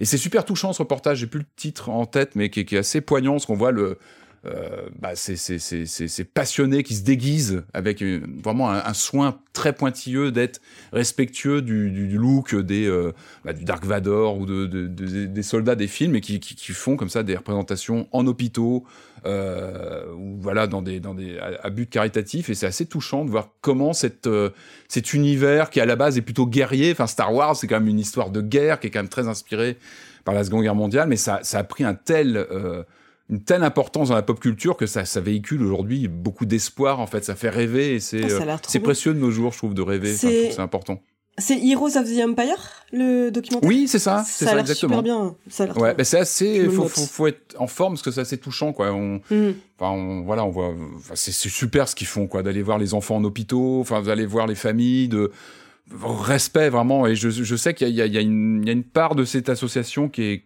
qu'on voit sur les événements à Paris, euh, en France. Donc il y a, il y a plusieurs euh, comme ça. euh, il y a groupements comme ça d'associations de passionnés qui, qui font des événements, qui font les salons, qui font et euh, bah, j'en avais j'en ai aperçu à Toulouse à la- au TGS et c'est fascinant quoi la qualité des Des des, costumes des- et tout. des reproductions de costumes et euh, bah, c'est chouette quoi. Puis encore une fois, ça fait rêver, c'est important. Euh, moi, de mon côté, euh, je suis en train de lire Nos mondes perdus. Euh, c'est la- Oh, Marion Montaigne, Ouais, trop bien. je suis fan. Je suis absolument fan de Marion Montaigne. hein. Bon, connu avec à l'époque avec Tu mourras moins bête, mais tu mourras quand même et son professeur moustache. Et c'était tellement bien. Et donc là, c'est un, un gros bouquin hein, qu'elle sort, Nos mondes perdus. C'est assez rigolo. C'est c'est en fait un, livre entre l'autobio et, euh, et la vulgarisation pure. Et donc, euh, elle raconte comment elle est tombée dans les dinosaures avec Jurassic Park, hein, comme, euh, comme un certain nombre de personnes, euh, à 13 ans. Et, et donc, en fait, c'est... c'est c'est un mix de vulgarisation de, la paléontologie, de l'histoire des sciences en général, de l'histoire de l'histoire, de, de des musées. de- Enfin, c'est vraiment. euh, c'est un grand bazar, euh, mais qui est euh, avec le fil rouge de elle, comment elle, comment elle s'est retrouvée à faire de la vulgarisation scientifique alors que pas grand chose l'a prédestinée à faire ça. Et euh, autrice de BD, et puis son boulot est juste incroyable. C'est une personne Ouais. super. Donc, euh, donc voilà, euh, c'est Nos Mondes Perdus, c'est euh, une grosse BD sortie chez Dargo, et c'est toujours super. Voilà. Euh, bon bah écoutez, euh, c'était cool. Euh, et puis euh, oui. plein de choses. Et puis on va, c'est parti pour cette année 2024. Il reste Marius. On sait pas ses attentes 2024. Oui, mais Marius. Marius, il est un peu, il ses- est un peu, c'est Bah, le l'après, pauvre. euh, le jeu qu'on ne va pas reciter à nouveau, mais Ouais, c'est ouais. l'après pour lui. Ça va être difficile. Ça va être l'après. hein. hein. Ouais, C'est ouais, peut-être pour ça d'ailleurs qu'on le voit plus. Il, il a peur d'affronter le monde d'après. Non, non, c'est euh, c'est un, tunnel qu'on appelle Angoulême pour lui, Ouais, qui euh, s'occupe de la, bande cause, dessinée. alors. C'est Et pour la donc, bonne euh, cause. voilà, c'est pour la bonne cause. C'est toujours une période un peu chargée euh, pour lui.